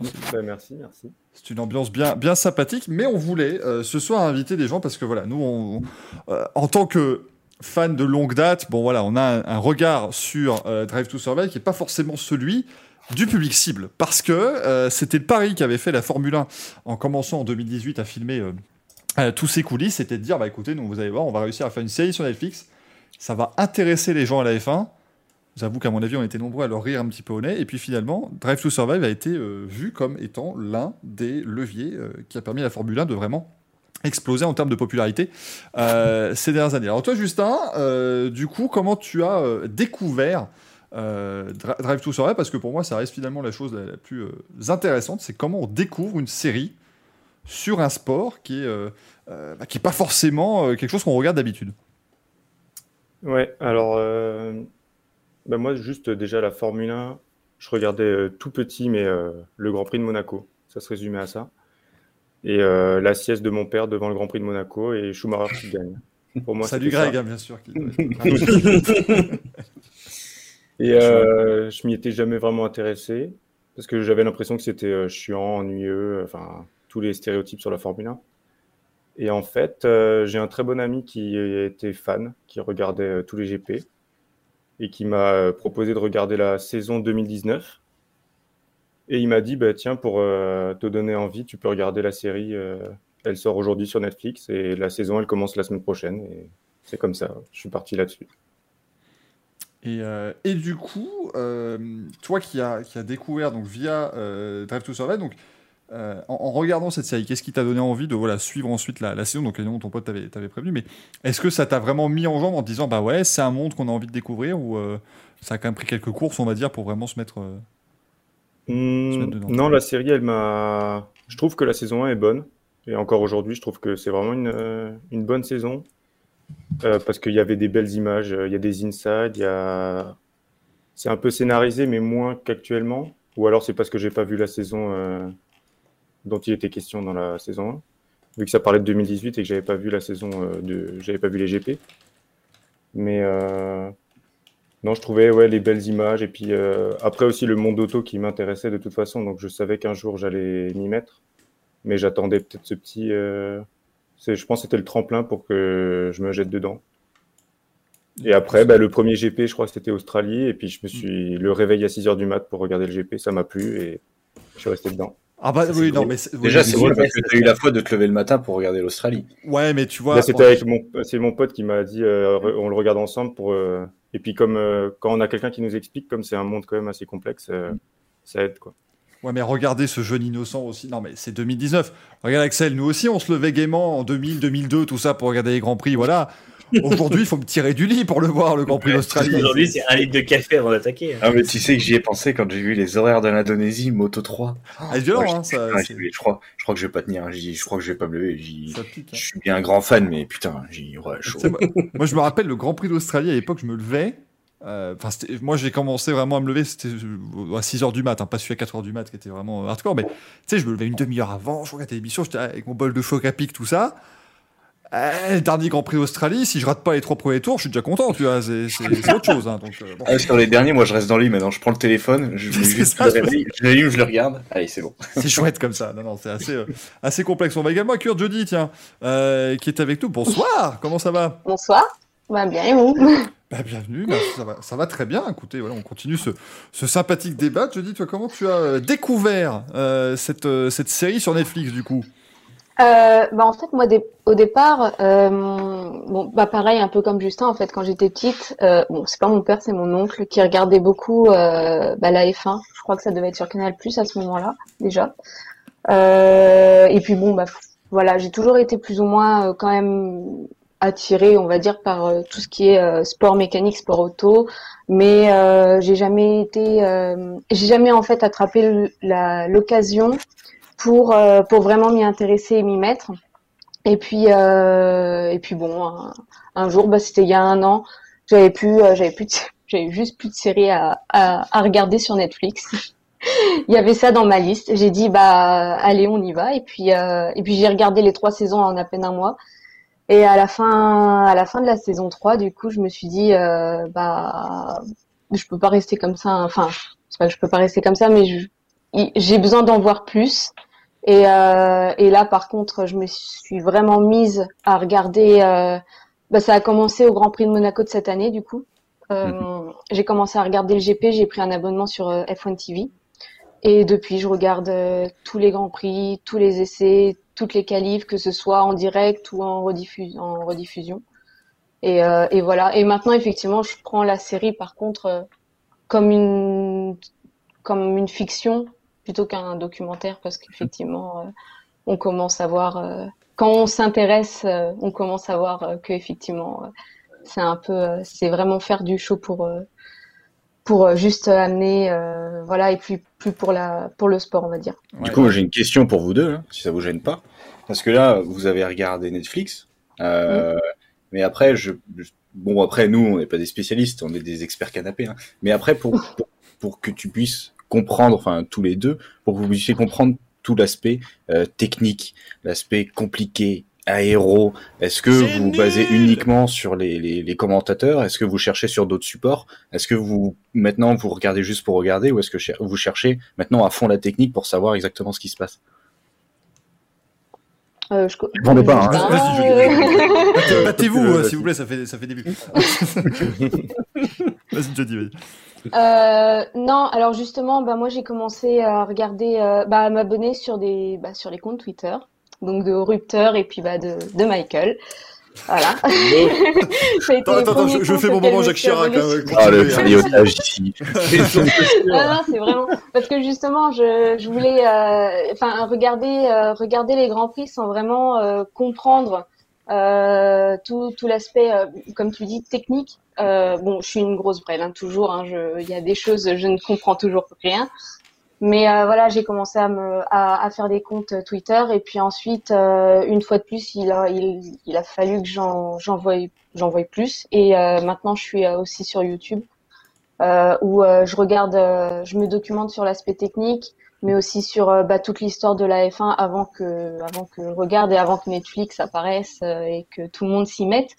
Euh, et puis voilà, et puis toutes les stratégies des teams. Enfin voilà, j'essaye de voir euh, globalement tout le sport euh, et de me documenter euh, via ces canaux. Voilà. D'accord. Et du coup, toi, Justin, Euh, ben, moi, j'ai fait le chemin inverse.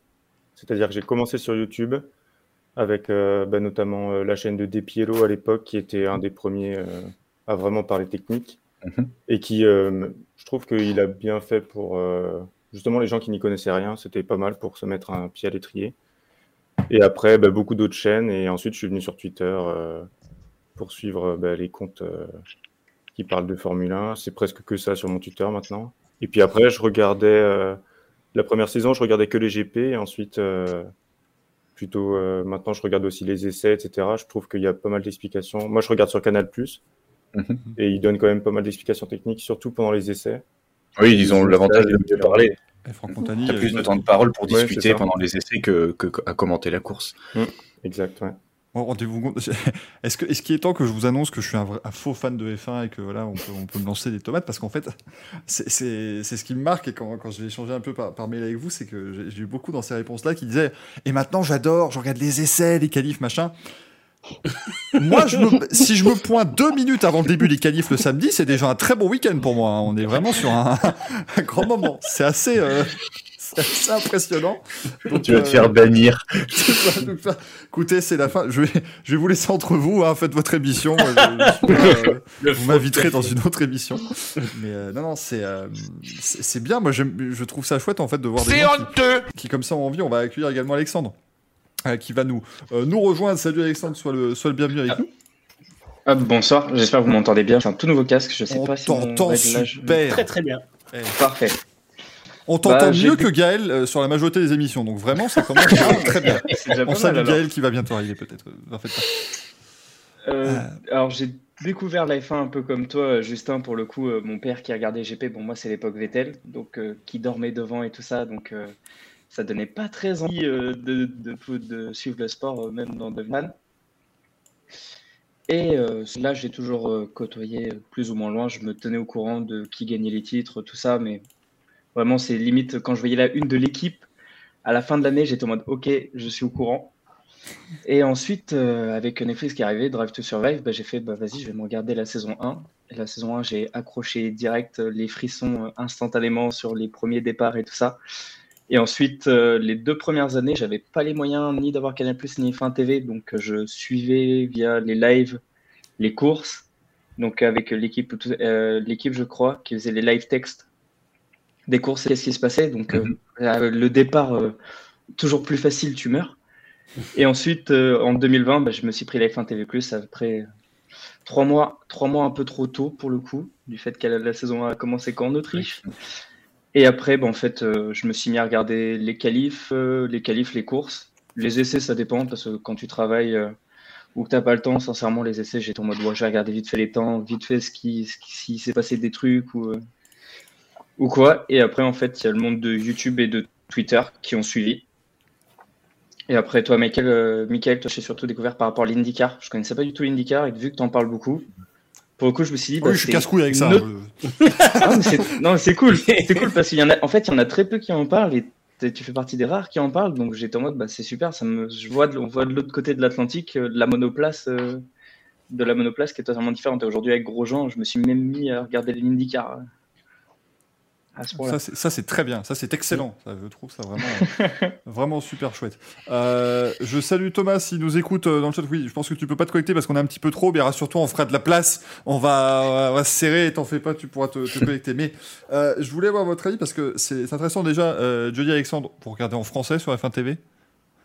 Euh, oui, je. re- ouais, Fantastique, parce que ça n'arrête pas de rebondir, c'est. Ah oui, ça, c'est. Que Ah, du ah, ces commentaires sont pépites. Vous, vous découvrez la F1 avec Gaëtan Vigneron et ça c'est beau, ça c'est Ouais. excellent. C'est très bien. Euh, euh, bien évidemment. Alors, moi, j'ai- une fois, j'ai regardé sur la RTS. Ah, c'est autre chose. Parce qu'en fait, j'avais Canal qui, je pense que Canal saturé et ça buguait un peu chez moi. Je suis passé sur la RTS. Euh... c'est chaud. Hein.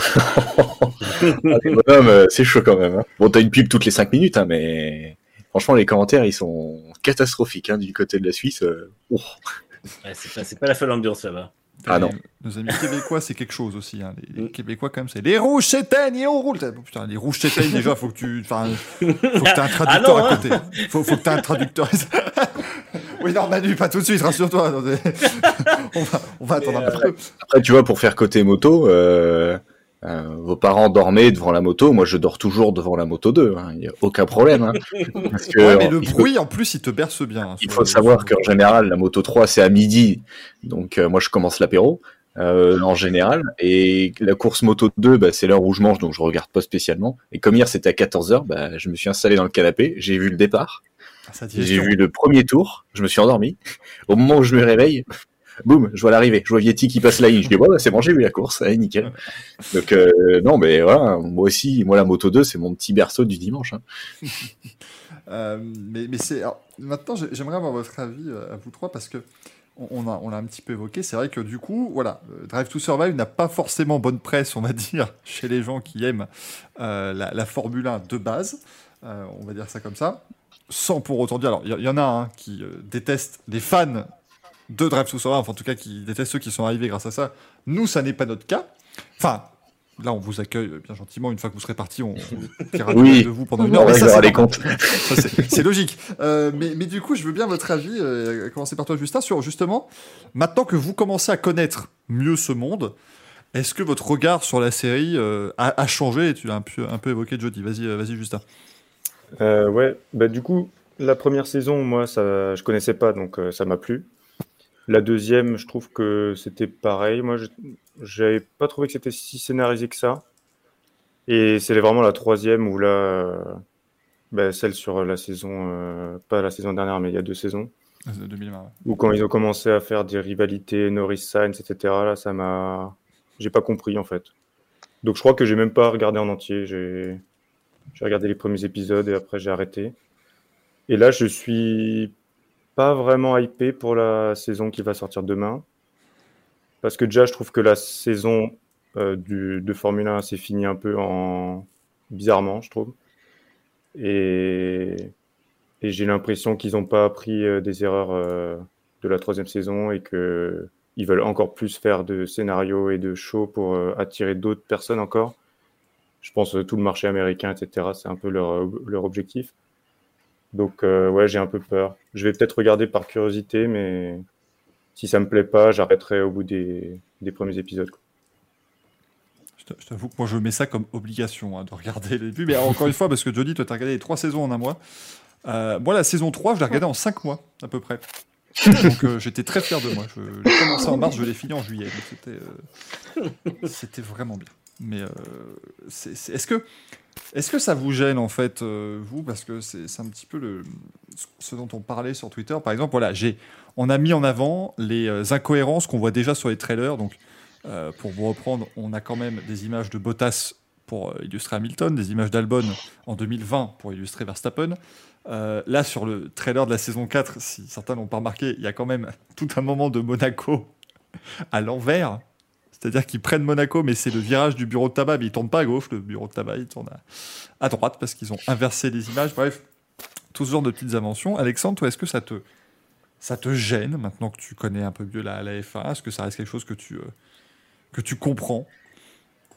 Alors, sincèrement, là, pour le coup, tous les changements scénaristiques, je suis pas encore assez calé en F1 tu- pour reconnaître des fois les couleurs de cage, je les connais pas toujours, j'ai pas toujours la- cette mémoire visuelle.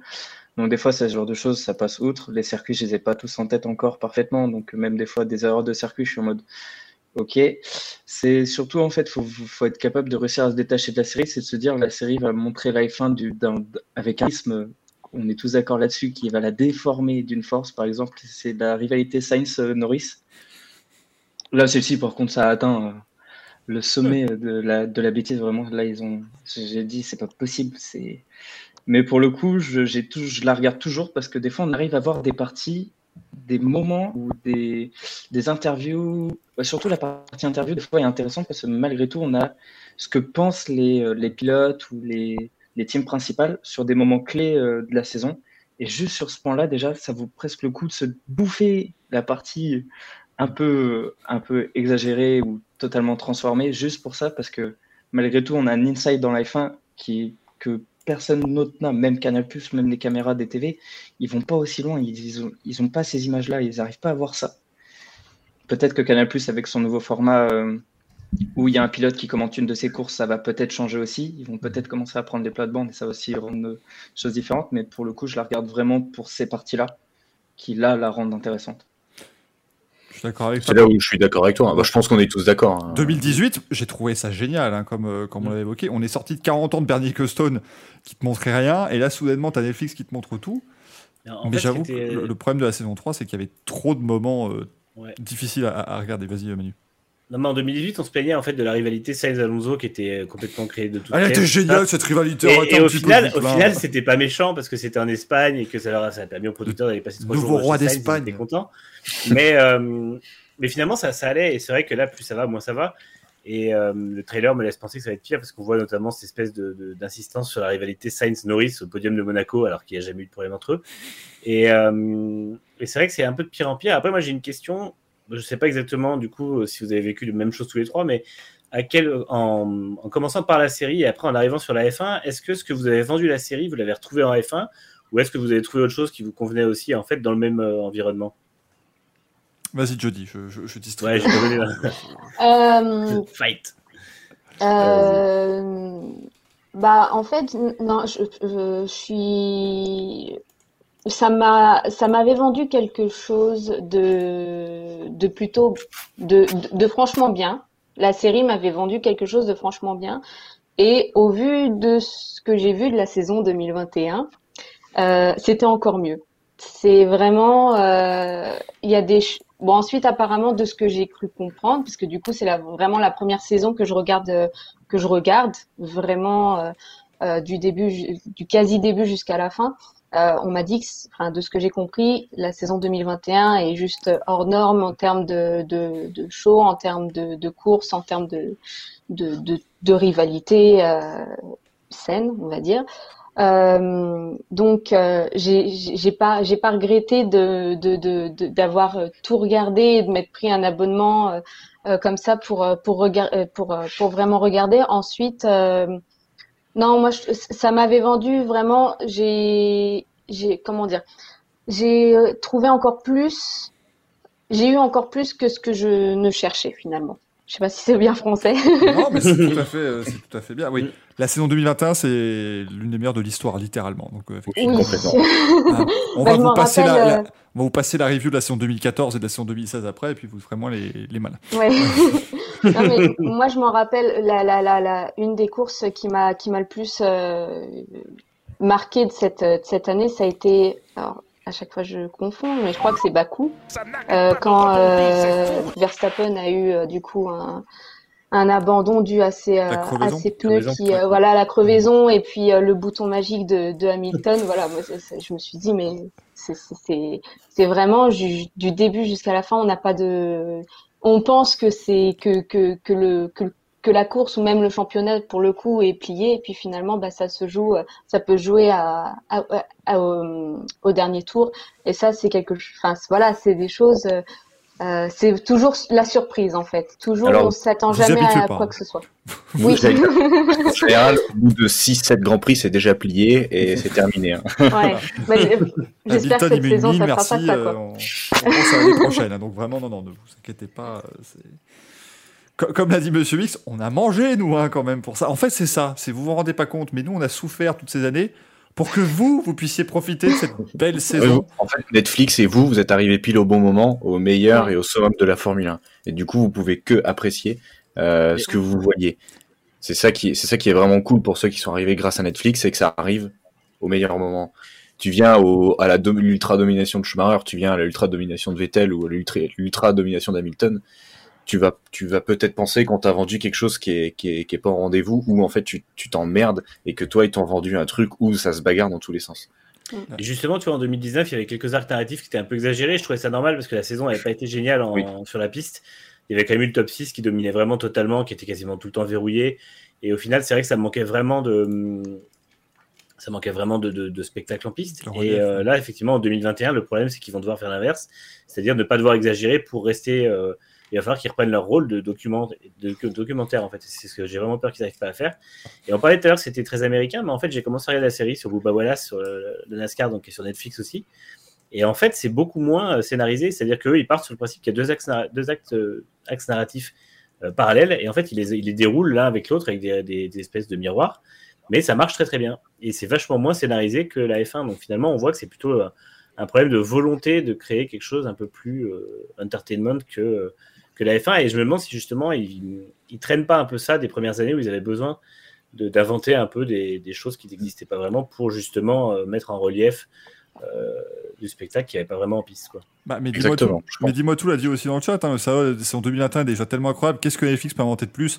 Bah, Science Norris déjà visiblement. Là, ça, Euh, ça me fait un peu penser, tu sais, quand, euh, quand ils faisaient House of Cards, et puis finalement c'était euh, c'était assez calme aux États-Unis, ils avaient, pas, plein de trucs à inventer, et puis après il y a eu Trump président, et les créateurs avaient dit on ne sait plus quoi inventer parce que justement il fait tout en vrai. Et c'est un peu ça le problème qu'ils ont aujourd'hui avec Drive to Survive, c'est que la saison 2021 nous a tout donné, nous a donné des courses qui se déroulaient à la toute fin. Euh, comme tu disais tout à l'heure, ils nous ont donné euh, un final dans le dernier tour, on a eu des accrochages, on a eu des rebondissements, des vainqueurs surprises, et au final c'est vrai que c'est compliqué pour eux. Et c'est pour moi là qu'ils devraient justement mettre un espèce de virage à 180 et euh, devenir un vrai documentaire. Mais apparemment, euh, effectivement, vu le trailer, j'ai peur que ce soit pas le cas.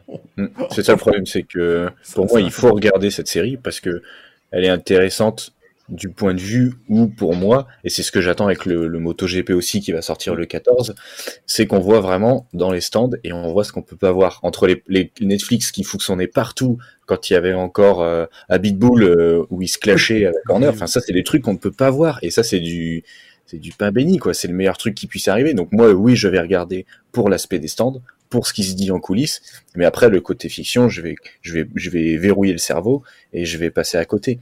Et c'est là où justement on disait, c'est que c'est écrit comme un documentaire, sauf que bah là, si déjà sur le trailer on voit Bottas avec écrit Hamilton, bah pour moi c'est pas un documentaire. C'est et, et, et- et j'ai vu beaucoup de choses comme ça, c'est que soit les, les mecs qui sont sur piste, ils sont fans de F1, ils sont très bons, et le monteur il pipe que dalle, il met n'importe quoi. Ah bah tu tu mets la voiture grise là, ok, ouais, il cherche pas à comprendre. Et, et, et par exemple, j'avais justement, je discutais avec des, des, des comptes aussi MotoGP où euh, eux ils disaient que bon bah c'est pas si grave que ça, il faut prendre le côté comme ça. J'ai dit oui, mais si tu si on fait un MotoGP, on met Rossi avec la, la Yamaha Fiat de l'époque et que tu mets le réseau dessus, on va tous on va tous gueux- monter au créneau parce que c'est pas normal. Ou comme au foot, si tu dis que Manchester City et Manchester United c'est la même chose, ou que tu dis bah je vais faire un reportage sur le Real Madrid et que tu mets l'Atlético, ouais bah c'est à Madrid, c'est pareil. Bah non, les, les, les, les fans ils vont pas aimer. Donc nous on n'aime pas parce que euh, bah pour nous c'est une erreur grossière de faire ça.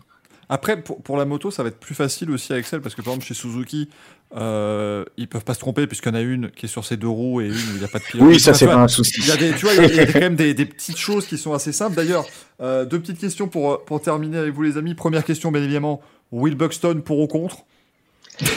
Parce que c'est-à-dire Alors, on que veut une réponse de chacun de vous trois là. Voilà, on veut une réponse bien précise sur Will Buxton, ce sympathique journaliste euh, britannique qui euh, apparaît beaucoup. C'est honteux Dans la série, Euh, tu veux dire Mm. Oui, dans la- son rôle Ah, dans la Will série, ouais. dans la série. Oui, dans, ah bah oui, dans la série, oui. Enfin, bref. Les, deux, les deux sont devenus les mêmes. Hein. tu, tu maintenant, vu tout ce qu'il Non, mais c'est vrai que c'est une vraie question. Est-ce que c'est quelque chose qui vous a qui vous sort de la série parce que vous trouvez qu'il en fait trop ou est-ce que justement son côté un peu dramatique fait que ça, ça, ça donne de l'attention? Parce que que nous, enfin, moi je sais qu'à titre personnel, autant j'aime bien le Will Buxton journaliste ou écrivain même pour son bouquin, autant euh, Will Buxton de Drive to Survive m'agace, mais après je me dis effectivement peut-être que pour quelqu'un qui découvre la série, il a ce côté un peu dramatique qui, qui plaît aussi. Bah, il fait le boulot de Netflix en fait. Hmm. Il fait le boulot de Netflix. Il... Voilà, on- je pense que Netflix lui dit bah vas-y, dramatise au, au mieux pour, euh, pour encore une fois faire du show et il le remplit euh, plutôt bien finalement. Hmm. Mais voilà, c'est Pardon. je- c'est un peu dommage pour un journaliste quoi. Je Ouais, travaille mes postures. hein, de, de continuer, ouais. Je- J'aimerais être dans Drive to Survive la saison prochaine, donc je, je travaille. Et Justin, toi? Bah ouais, comme elle a dit, je pense qu'il récupère son chèque et puis qu'il fait le, tra- qu'il fait le travail, quoi. Mais Gaston. ouais, je trouve que, enfin, les premières saisons, ça m'avait pas choqué, mais c'est vrai que là, là, surtout dans la troisième, euh, les phrases bateau et avec vraiment euh, l'air dramatique, euh, ça fait un peu. C'est pour la série, quoi, ouais, mais c'est dommage, je trouve. Il n'y a pas besoin de ça, quoi. Ton, ton avis? Moi, moi, pour le coup, je me dis, on a peut-être de la chance d'avoir ça parce que, au vu de tout le monde qui arrive sur Twitter de, de la Will Buxton, finalement, c'est peut-être un mal pour un bien. ça fait quand même pas mal rire de, se dire de voir, de voir ça. Mais autrement, son ton dramatique, des fois, je me dis, je me, je me rends pas compte aussi, c'est de savoir à quel point Netflix laisse la part aux, aux journalistes dans le média et dans la construction de la série parce que c'est savoir si c'est Netflix qui impose ou si finalement c'est Will Buxton qui s'est pris une place ou qui a donné un certain ton à la série qui a fini que Netflix a dit bah, on va peut-être prendre ce ton-là et finalement les deux s'auto-alimentent euh, en continuant, sur cette pente-là. Mais après, ça reste, ça reste sincèrement, il me, fait, rire pour le coup. Et après, en tant que journaliste, ouais, des fois, il a eu des partis pris ou des questions qui sont très incisifs selon les pilotes et tout ça, où des fois, on sent que l'impartialité ou la manière dont il traite euh, certains pilotes, il ne les fait pas toujours de la même manière, et c'est ce qu'on pourrait trouver dommage. Ou faudrait qu'il l'écrive sur son front en disant Je suis pas partial, j'ai mes pilotes favoris, et m'emmerdez pas, quoi. À la rigueur, il pourrait être honnête. Mm. À la rigueur, Honnêtement, quitte à être honnête. C'est la méthode que- des Néerlandais, ça. Je pense vraiment qu'à la base, c'est pas Netflix qui lui demande de faire ça parce que, en fait, quand tu regardais Mm. faire notamment Paddock Pass, euh, quand il faisait, quand il était chez NBC aux États-Unis ou, euh, ou ensuite sur, sur F1 TV, c'est son style en fait, hein, réellement de. de Ouais, mais sur- tu vois, quand ça. il, faisait, quand il faisait le, le paddock pass sur F1 TV, ça allait parce que euh, c'était c'était quand même teinté d'un peu d'humour et c'était, euh, le- je sais pas, il y avait un côté assez léger en fait qui faisait que c'était vachement abordable. Et moi, il me choquait pas, il en faisait un peu des caisses, mais c'était c'était juste un mec qui en faisait un peu des caisses, c'était pas bien grave. Et euh, ça restait quand même quelque chose qui, était, euh, qui servait le propos. Et là, je trouve que sur, dans, sur un moi, à titre personnel, dans Drive to Survive, je trouve que ça sert pas du tout le propos parce qu'en fait, il est insupportable. Enfin, Ah bah là, ils ont mis un teaser de toute façon. Il, il nous vend le fait que la bataille de Bahreïn, c'est c'est là que tout a débuté entre les deux. Bah oui, connard, c'est la première course de l'année, évidemment que c'est là qu'elle a débuté. Il doit prendre pour des cons, pardon. Ah ouais, c'est vrai que c'est terrible. Après, moi, je- justement, j'ai une question euh, pour vous, parce que moi, c'est vrai que j'ai- j'aime pas la façon dont il... non, Je parle juste de tournage dont il filme, parce que la première saison, si dis pas de bêtises, on suit course par course. Ok? Et euh, maintenant, c'est vraiment pilote de leur destin, donc on suit le pilote, donc un coup, on va à la première course, après on va à la dixième, après on va à la deuxième, on va à la huitième, et moi, personnellement, moi, ça me gêne, parce que je préfère euh, qu'on suive le championnat, ça te donne une, une clarté, euh, et au moins tu sais que tu suis, que de partir un coup euh, là, un coup là, un coup là, un coup là, Ah, Axel, euh, juste pour suivre le pilote. Axel, dans la même course, déjà, t'as quatre circuits différents, donc euh, Ouais, je sais bien, mais. Je rappelle aussi maintenant. euh, ont, ils ont quand même assez scénarisé l'accident de Grosjean pour qu'au moment où Grosjean va pour percuter le mur, il y ait une radio de 2019 qui passe où il dit fuck, euh, comme si. Enfin bon, moi, pour moi, c'est vraiment le truc. S'il y avait un truc à pas scénariser dans la saison 3, c'était l'accident de Grosjean, ils ont réussi à le faire. Donc à partir de là. il y a des moments où le silence Silence. tombe sur un circuit et on sait ce que ça veut dire. Putain. Pardon, pardon. Ça, c'était incroyable. Il finit en plus, c'est vrai comme c'est. Il est pas mort, ça va, arrêter, c'est bon. Pardon, Axel, on t'a- coupé, continue, excuse-moi. Donc, non, non, je voulais juste vous demander si, euh, du coup, pour regarder Netflix, si vous préférez euh, que ce soit les, les épisodes soient diffusés dans, dans, dans, le, dans la linéarité ou la, le sens du championnat, ou que là, ça vous gêne pas de, c'est vraiment, c'est axé sur les pilotes et qu'on aille de circuit en circuit pour juste 10 minutes, alors que tu sais que un coup t'étais à Bakou à la troisième manche, d'un seul coup tu te retrouves euh, en fin de championnat, tu reviens au début, juste parce que le pilote il a fait ça à tel moment. Est-ce que ça, ça vous gêne ou euh, que, peu peu importe? Non, toujours un blanc. Bon. Alexandre, ah, c'est vrai- qu'il faut. Non, mais ils sont timides, les pauvres. Attends, ils ont pas notre expérience. oh.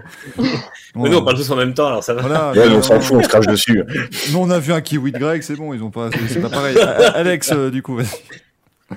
Euh, pour le coup, ouais, la saison 1, c'était beaucoup plus simple à comprendre, surtout pour, euh, pour, pour les novices, à la rigueur, quand ça fait longtemps qu'on regarde la Formule 1, ça peut être chiant, mais on, arrive à suivre, on arrive à aligner du fait en plus qu'on ait vu la saison, c'est plus facile. Mais si tu la vois pas, c'est vrai que c'était bah, la saison 2 et saison 3, c'était devenu. J'avais pas compris ça parce que normalement ça marchait vraiment bien pour le coup de suivre euh, les grands prix, quitte à passer de pilote à l'autre et d'enchaîner les grands prix, d'avancer, même si des fois on fait un retour en arrière d'un ou deux grands prix ou d'une action. À la rigueur, c'était pas trop dérangeant parce que tu avais quand même suivi. Ils affichaient même le. Ils affichaient les, euh, le classement pilote, le classement constructeur de manière beaucoup plus régulière aussi dans la saison 1, si j'ai bon, de souvenirs bons, s'ils le faisaient en saison 2 ou saison 3. Tant ça commence à dater aussi, donc. euh, Et je me suis, je les ai pas regardés avant l'émission, j'ai pas eu le temps. Oh, t'inquiète pas, nous non pour plus, le hein. coup- Non plus. Pas- pas l'envie non plus, qui ça. euh, je pense pas. Mais pour le coup, c'est vrai qu'une une manière beaucoup plus linéaire à suivre le championnat, ça rend quand même les choses plus claires. À la rigueur, quitte à faire quelques, quelques moments euh, clés, de se dire, allez, on va un peu plus loin, on va un peu plus vite. On, re- on fait un petit retour en arrière, c'est pas trop grave, parce que des fois, c'est cool de voir la psychologie des pilotes à certains moments. C'est ultra intéressant de voir ça. Mais autrement, oui, pour le coup, j'aimerais bien qu'ils retournent un peu à ce format-là pour la suite. Jody? Bah ouais, pareil. Parfois, euh, c'est vrai que dans la, je crois que c'est dans la- c'est à partir de la saison 2 qu'ils ont commencé à faire ce, à faire ce changement-là où euh, on les voyait un coup ils étaient euh, pas, en Italie et puis ensuite ils partent, ils partent sur un autre Grand Prix. J'ai pas les, euh, j'ai pas les noms en tête. Euh, ça me perd totalement parce que euh, là, j'aime, ça, ouais, c'est, il n'y a pas la continuité des Grands Prix et puis. Euh, on revient, alors euh, du coup, euh, je sais pas, il y a un épisode qui est axé sur tel pilote, donc on le voit sur ce Grand Prix-là, et puis on le voit ensuite sur un autre Grand Prix. Et puis euh, l'épisode d'après, c'est axé sur un autre pilote, donc on revoit exactement le même Grand Prix qu'on a vu à l'épisode précédent. Et puis enfin, il y a, y a aucune chronologie. Euh, Ça me fait penser à Gasly en peu- Italie quand il gagne, tu vois. Ouais. Si je dis pas de bêtises dans la série, quand, quand il parle de, de, de, de Monza, justement, on voit pas la victoire de Gasly. Et c'est uniquement après, quand on parle de Gasly, où là on retourne à Monza, on revoit les mêmes images On- et on vit voit Ferrari à enfin- Monza. Ouais, voilà, et on voit enfin Gasly gagner. Et du coup, bah moi, comme comme tu as vu le- la, la saison parce que ça sort après, tu te dis putain, on va enfin voir ce qui s'est passé. Et en fait, bah non, il faut attendre bien plus tard. Et tu te dis putain, mais ils ont ils ont cuté le truc. C'est comme si je dis pas de bêtises, Russell il apparaît pas dans une saison. Et même lui il se dit bah putain, je suis même pas dessus quoi. Donc euh, c'est là où euh, moi je trouve ça aberrant. Et c'est justement je voulais relever ce que je crois que c'est Manu toi qui l'avais dit sur Twitter et je suis totalement d'accord avec toi c'est que on disait oui mais c'est pour les novices justement avec le cas de Bottas Hamilton. Oui c'est pour les novices oui mais c'est pas parce que oui t'es novice et ben qu'on t'explique déjà les bases saines. Bottas c'était le 77 Hamilton c'était Ah le ouais, moi, 44 je, je trouve que c'est vraiment dire, oui, c'est pas une novice, du coup, en gros, on fait un peu comme on veut. C'est un manque de respect total pour les gens, justement, comme vous trois, qui allez découvrir la F1, qui, veulent, enfin, qui vont s'intéresser ensuite à la F1 via ce biais, en fait, parce que là, on en arrive à un point. Vous, vous avez pris encore le bon wagon, je pense, mais les gens qui vont commencer à regarder la saison 3, 4, et j'imagine que s'il y a une saison 5, 6, ce sera le même, topo. euh, comment ces gens vont vraiment se dire, en arrivant devant la F1 après, que, euh, que c'est vraiment ce qu'ils qu'ils attendaient, en fait, parce que il y a un vrai décalage. Et alors là, c'est la saison 4. euh, Si, euh, enfin, ceux qui ont regardé en 2021 la F1, ça allait parce que la F1 était un peu du drama dans tous les sens, mais ce ne sera pas toutes les saisons comme ça. Et euh, s'ils doivent se taper une saison de domination d'un pilote où il n'y a pas grand chose qui se passe, euh, ils vont pas comprendre pourquoi la série leur a montré quelque chose qui, qui a trois dramas à la seconde. Quoi. Donc, ouais, et puis en plus de ça, après, effectivement, c'est mensonger. Et donc, du coup, c'est pour moi un produit, un, un, un produit d'appel qui n'est pas bon. Quoi. Je trouve ça violent, Manu, parce que Rose Brown, il te dit qu'il y a trois dramas par course, par euh, seconde, par minute, par tout ça. Et il a. Ouais, mais Rose Brown dit beaucoup de choses. Oui, ouais, tout à fait. Et toi, Justin, du coup, pour ce, ce traitement euh, course par course, ou Euh, pilote par pilote euh, Moi, je préfère aussi quand c'est chronologique. Et je pense que c'est pour ça aussi je- que j'ai regardé les rétro F1 de Canal. J'ai trouvé ça bien. Et je pense que cette année, ils ont fait différemment. Et on l'a vu sur Twitter. C'est honteux gueulé. Et les gens ont peut-être moins aimé aussi parce que ils ont pris la rivalité. Et comme tu disais avant, Alec, euh, Axel, euh, avec Gasly, je crois que cette année, ils ont fait pareil avec Ocon. Ils en ont parlé à la fin. Alors qu'on aurait préféré euh, qu'ils en parlent dans la chronologie du- de la saison, quoi. Donc, euh, ouais, Oui, je parce préfère que dans tu vas voir qu'on va arriver en Bulgarie, ils vont te montrer l'accident, et tu vas devoir attendre trois épisodes plus tard pour, euh, pour voir sa victoire. Bulgarie En Hongrie. En Hongrie. Ah, c'est en Ah, un pays d'Est, là, ça va. ouais, c'est pareil, c'est Henri. Ah, euh, le raciste ah, fait, il a chier. bon dos. Hein. Ah, Ouais, et vous voyez, vous voyez l'expert, hein, quand même. hein. Une séquence raciste. Ah, ouais. ah ouais, non, Oh, je suis à la rue. C'est vrai que t'as raison. Euh, t'as raison. J'ai peur encore qu'il découpe. Et encore une fois, c'est con parce que la série sur la NASCAR avec Boba Wallace, c'est vraiment quelque chose qui a deux, euh, deux axes chronologiques différents et qui jongle parfaitement entre les deux en montrant des espèces d'affichages justement fresques un peu avec le temps qui défile. Ça se recale, on montre quand c'est, qu'est-ce qui se passe et tout. Et en fait, c'est super fluide. Donc ça montre aussi que on peut pas. Enfin, c'est un choix qui effectivement convient à peu de monde, parce qu'apparemment vous êtes plutôt à vouloir du chronologique, et moi j'aurais j'aurais été aussi à vouloir ça, mais c'est pas non plus quelque chose qui excuse le fait que ce soit pas clair. C'est-à-dire que euh, même, encore une fois, c'est leur boulot, quand tu réalises quelque chose et tout ça, tu produis, tu montes, tu es censé euh, donner toujours un bon cadre temporel aux, aux gens qui regardent ton, documentaire, ou en l'occurrence ta série euh, de fiction. Donc euh, du coup, c'est vrai que euh, c'est pas une excuse, même si effectivement ils se seraient moins emmerdés et ça aurait probablement été plus fluide s'ils avaient juste décidé de dérouler la saison, la saison ce qui aurait été bien. Ouais, effectivement, c'était pas mal. Je, je regarde un petit peu les réponses qu'on m'a envoyées parce que certains, euh, vous a- vous avez été nombreux à, à répondre à cet appel à témoins et je ne pouvais pas mettre tout le monde à l'antenne non plus puisque là, on a, on a, on a Gaël qui toque à la porte depuis tout à l'heure, il n'en peut plus. Le gars, il veut juste son manche, lui, c'est tout. Oui, j'avais évidemment. dès qu'il peut donner un manche à couille, après. On il a un- il y a un quatrième intervenant aussi. euh, il y a Thomas aussi qu'on va. Si, si tu es encore avec nous, Thomas, on va euh, une fois qu'on aura libéré nos, nos amis, tu pourras venir euh, t'exprimer avec nous. Mais on, on- on avait reçu, j'avais reçu des, des réponses et il y en a beaucoup effectivement qui eux ont, ont eu, comme vous l'avez dit, ben, ce, ce, ce côté, euh, ce- cet esprit changé vis-à-vis de la série. Et moi, en fait, je trouve ça très positif dans les réponses que j'ai eues là et dans ce que vous nous avez dit, parce qu'on avait toujours cette crainte. On l'avait beaucoup évoqué euh, pendant les, les précédentes euh, émissions qui était de dire si vous découvrez avec Drive to Survive la F1, est-ce que vous n'avez pas trouvé les grands prix super chiants? Parce que, on va pas se le cacher, c'est une heure et demie. euh, Enfin bon, tu, tu te, plantes- tu te plantes devant un grand prix. Une heure et demie, un arrêt, terminé. Voilà, c'est une heure et demie, un arrêt. et puis Abu des fois, Dhabi t'as pas de 2020, dépassement. quoi. En- Encore une fois, 2021, on a de la chance. La saison est extraordinaire et plus de la moitié des courses sont bien, mais c'est pas souvent le cas.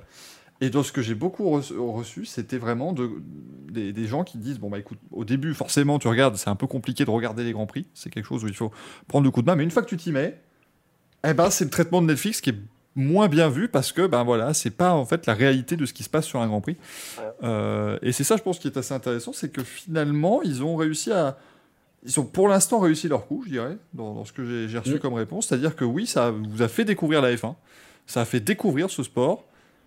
Mais ça n'a pas vendu beaucoup trop de choses pour qu'on s'ennuie devant les courses et qu'on qu'on plie bagage donc on va espérer que cas. C'est tout Est-ce que bénéf c'est pour la F1. pour l'instant c'est parfait. Ouais. Est-ce que c'est pas calculé pour ça, justement, faire un truc qui soit hyper dense et un peu trop exagéré pour qu'en fait les gens retrouvent un côté authentique devant les Grands Prix qui leur, qui leur fait dire Ok, c'est moins fun, entre guillemets, c'est moins euh, chargé en, en rebondissement et tout ça, mais euh, finalement c'est super authentique. Et c'est là qu'on voit un peu plus le, côté réel des choses. Donc euh, c'est vrai que. Après, ça reste un bon prix de produit d'appel. Moi, je ne vais pas cracher dans la soupe. Euh, la F1 a une popularité qu'elle n'avait pas il y a 5 ans, qu'elle avait encore moins il y a 10 ans. Donc là-dessus, bravo à Liberty Media. Et autant j'ai j'ai- un peu tendance à exécrer Drive to Survive et ce que ça devient, autant c'est vrai qu'on ne peut pas nier que la stratégie est bonne. Donc là-dessus, bravo à eux. Encore une fois, il y a quand même euh, entre le Grand Prix des États-Unis 2019 et le Grand Prix des États-Unis 2021, la seule différence réelle, c'est le, Drive to Survive. Et on passe de 250 000 spectateurs sur l'ensemble du week-end à 400 000. Donc euh, ça montre qu'en plus, non seulement ça les aide à conquérir un marché qui, est- qui est vraiment est très compliqué pour eux depuis, depuis 2005, et, euh, et qui, euh, en plus, euh, bah, effectivement, donne à la, à la F1 une visibilité Mm. sur les réseaux sociaux, sur les chaînes de télé et euh, F1 TV, et euh, sur les plateformes comme Netflix, ce qui n'est pas non plus négligeable. Bah, tu regardes, hein, il y a 10 ans, on était les beaufs qui regardaient des voitures tourner en rond. Et maintenant, euh, c'est ce sport-là a une série sur Netflix. C'est ça. et, et va faire découler plein d'autres sports. hein. Le- L'équitation, euh, enfin l'équitation, Alexandra Lederman. Alexandra Lederman, Ra- Alexandra Lederman to survive. Euh, mais il y a le Tour de France qui va avoir le, ça, le Tour de France avec la même société de production. Oh putain. Ah, ça va être quelque chose, hein. Quand tu auras Thierry Tu vas Allemand faire- qui va prendre le rôle de, Whit Buxton. euh. Tu vas faire étape 1, après tu vas être dans les Alpes, les champs, tu vas revenir au sprint de l'étape 2, ça va être super. T'auras l'épisode 8 consacré uniquement à Mark Cavendish et ses galères dans les Alpes à dire Ah ouais, là, je monte, mais c'est difficile. Ça va être extraordinaire à vivre. Et d'ailleurs, ils ont annoncé un, un documentaire sur Lewis Hamilton qui sortira sur Apple TV. Donc c'est produit par Hamilton, son entourage, tout ça. Le problème, c'est qu'il y a encore Box to Box Films qui bosse dessus, Ah, merde. qui est le créateur de Dead Race to Survive. Ah, j'ai peur que j'ai peur qu'ils teintent ça d'un truc pas terrible, quoi. En fait, ça va être méga drama pour la saison dernière. Ça va être. euh, Mm. Mais voilà, Ah, mais oui, ton- c'est vrai que c'est- t'as raison. Grâce à ça, on a plein de sports. Même le moto, même le MotoGP euh, s'y met grâce à Amazon. Donc, euh, on, on voit que euh, grâce à tout ça, le sport redevient au centre de tout. Et euh, plein de sports comme ça vont pouvoir se développer facilement. Et je vous promets que le truc sur le MotoGP, qui sort le 14, hein, euh, c'est lundi, je vous promets qu'on va tous le comparer à Drive to Survive. Ah, mais totalement. Moi, et le que premier. vous hein. allez voir, ça n'aura aucune incidence sur la popularité des deux sports, peu importe si c'est celui sur la moto ou celui sur la F1 qui est mieux que l'autre, mais on va tous le comparer. Bien évidemment. D'ailleurs, euh, Justin, je dis Alexandre, si vous ne connaissez pas la moto, est-ce que ça vous, ça vous donne envie justement de savoir qu'il y a une série du même style? Euh, Enfin, du même style plus ou moins, hein, c'est ce qui est prévu. J'ai j'ai jamais été attirée par la moto. Jamais, jamais. Donc C'est comme des F1 avec deux roues en personnellement. euh. Et- Non, non, moi, Les voitures à deux moi, roues. hein. c'est- Ouais, ouais, non, mais voilà, moi je préfère les voitures à quatre roues. Euh, non, non, moi ça me, j'ai, pourtant, je, bah voilà, hein, quand j'écoute, euh, quand j'écoute le Racing Café, voilà, je, j'essaye de d'écouter, de, mais non, moi, moi la moto, ça m'attire pas du tout. C'est- C'est déjà bien d'essayer, tu sais, puis en plus, faut, faut, faut tenir sur la longueur, hein, nous, dans les émissions. Dis-toi, dis-toi, il y a 10 ans, tous ceux qui regardaient la Formule 1 disaient ça m'attire pas du tout, et maintenant ils sont là avec Netflix. Donc un jour. C'est le MotoGP. Par contre, ne regardez pas les scooters, hein, c'est- ça c'est non. Oui, si, est-ce que- est-ce que- est-ce qu'on vous a donné, nous, envie de regarder les courses de trottinette électrique de Lucas Di Grassi parce que quand même- L'avantage, c'est qu'il n'y aura probablement pas de documentaire. On a hâte de les voir. Ah, méfie-toi du documentaire. il serait capable de le financer lui-même. euh, Ah Di oui. Grassi. Serait formidable. Bon, bah, en tout cas, merci beaucoup à vous trois. Mm, euh, merci. d'avoir Merci. J'espère que ça vous a plu. J'espère que ça a plu également nos Mm. amis euh, Très bien. qui nous regardent. Et puis que vous allez aimer Drive to Survive saison 4. Et puis surtout la saison 2022 de F1. Parce que, bon. Mm. ça, On, va voir ce que ça donne au premier Ça Grand Prix. promet. Eh, on vous a prévenu, hein, si vous avez déjà écouté la Café, on vous a dit, hein, c'est c'est un changement de règlement, on peut avoir une, une hiérarchie éclatée avec 4 secondes entre les voitures et une saison chiante. hein, donc, euh, je, parie, je, parie, je parie une première ligne Mercedes avec 8 dixièmes d'avance. Mais... Oh putain. À la brande 2019. Ouais, On, on va croire, on va croire au miracle Ferrari. Hein. Moi, je, moi, je crois bien avec McLaren, mais bon, vite fait. Quoi. Ils ont changé la couleur, c'est bien. déjà bien. oui, la livrée, elle est bien maintenant, donc c'est chouette. Ah, La livrée est très belle. Ouais. C'est vrai. Bon, merci beaucoup à vous trois en tout cas. Et Merci. puis, euh, Merci à vous. Merci à vous. continuation. Allez, bonne soirée. Ciao. Merci. Bonne soirée. Et voilà, on, on, on dit au revoir à nos amis. Je vais voir si euh, jamais Thomas essaie de se connecter. Voilà, il n'y aura pas de, pas de souci. Gaël, tu peux venir Mais c'est intéressant, hein, messieurs, vous avez vu, d'avoir ces, ces avis-là. Ah oui, bien sûr. Euh, Carrément. Je, je pense que voilà, j'ai enfin la réponse à cette fameuse question. Mais pourquoi vous regardez un truc sur un sport que vous ne regardez pas? Et ben voilà, ça y est. Donc, euh, ben, Il n'y a plus qu'à regarder. Moi, ce qui me fait, moi, ce qui me fait plaisir, n'empêche, c'est que grâce à Netflix, ils ont regardé la Formule 1 et ils ont accroché et ils vont continuer de la regarder. Et c'est ça qui Ça, est tout bénéf pour la Formule 1 grâce à Netflix, c'est que Netflix est le tremplin. Et que même si maintenant, bah, justement, c'est ce qu'on disait tout à l'heure et c'est ce qui fait plaisir, c'est que même si c'est surjoué, eh ben, ils arrivent quand même à faire la différence entre Netflix et, euh, et la Formule 1. Et finalement, bah, ça leur plaît comme ça et franchement, c'est bien. Merci beaucoup Gaël de nous avoir rejoints parce que tu, euh, tu viens de finir de, de couper un chêne euh, de 150 ans d'âge, donc euh, merci beaucoup. Non, en fait, il a changé les poutres au-dessus, en fait. Il les a coupées il y a 5 secondes. Tous les trois mois, en fait, il remet des poutres neuves, c'est incroyable. Il y a- il y a un bruit blanc qui t'accompagne, par contre, qui est assez impressionnant. Un, un bruit quoi? Ah oui, t'es pas sur le bon micro là. C'est pas, pas du tout. Oh putain, c'est un désastre. Ça fait 20 minutes qu'il veut venir et quand Mais il oui. vient, il fait le micro. Putain, mais c'est incroyable. C'est comme si tu vas à une soirée costumée, mais finalement, t'as pas mis de costume. Et il y a Ah, vite à l'air, bah forcément. euh. Ah là là là là. Bah, alors, ce qui est formidable, c'est que tout le monde avait un bruit de fond, même les gens dans le chat. Moi, j'entends rien. Moi, c'était très bien. Ah Enfin, si, si. Quand t'as Ah, parlé, ça saturait, c'était affreux, mais. euh, Est-ce que c'est mieux? Ah, oh, C'est mieux? On salue Justin, Alexandre et Johnny qui ont réussi à avoir un micro correct du premier coup. L'autre, ça fait 9 mois au moins qu'il a toutes les semaines et 13 mois qu'il est dans le Racing Café et ils n'ont pas foutu d'avoir un son correct. Ah, c'est Romain, dit- c'est quand tu lèves le doigt, peut-être que ça fait récepteur. Est-ce que c'est mieux? Putain, oui. Là, c'est bien, là. Et c'est plus haut. Ah, Comment tu sens, Eh, tu sens que le gaillard a dû transpirer parce qu'il a fait plus haut, il a pas fait, il a pas fait ça, il a fait. enfin, mon dessous de moi. C'est pareil. Oui, mais, hein. alors, d'abord, bonjour le chat, bonjour à tous. Euh, la tenue, il faut que je l'explique. Euh, le jeudi, c'est hétéro chez moi, donc euh, voilà. Même ma tenue d'hétéro.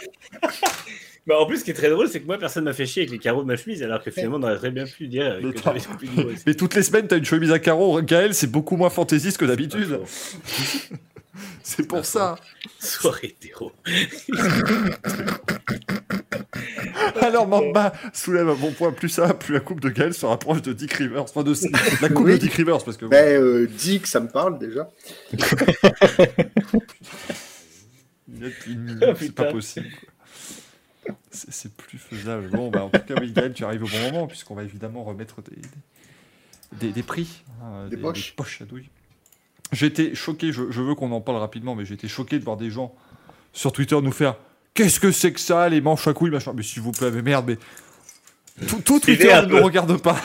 Je comprends pas.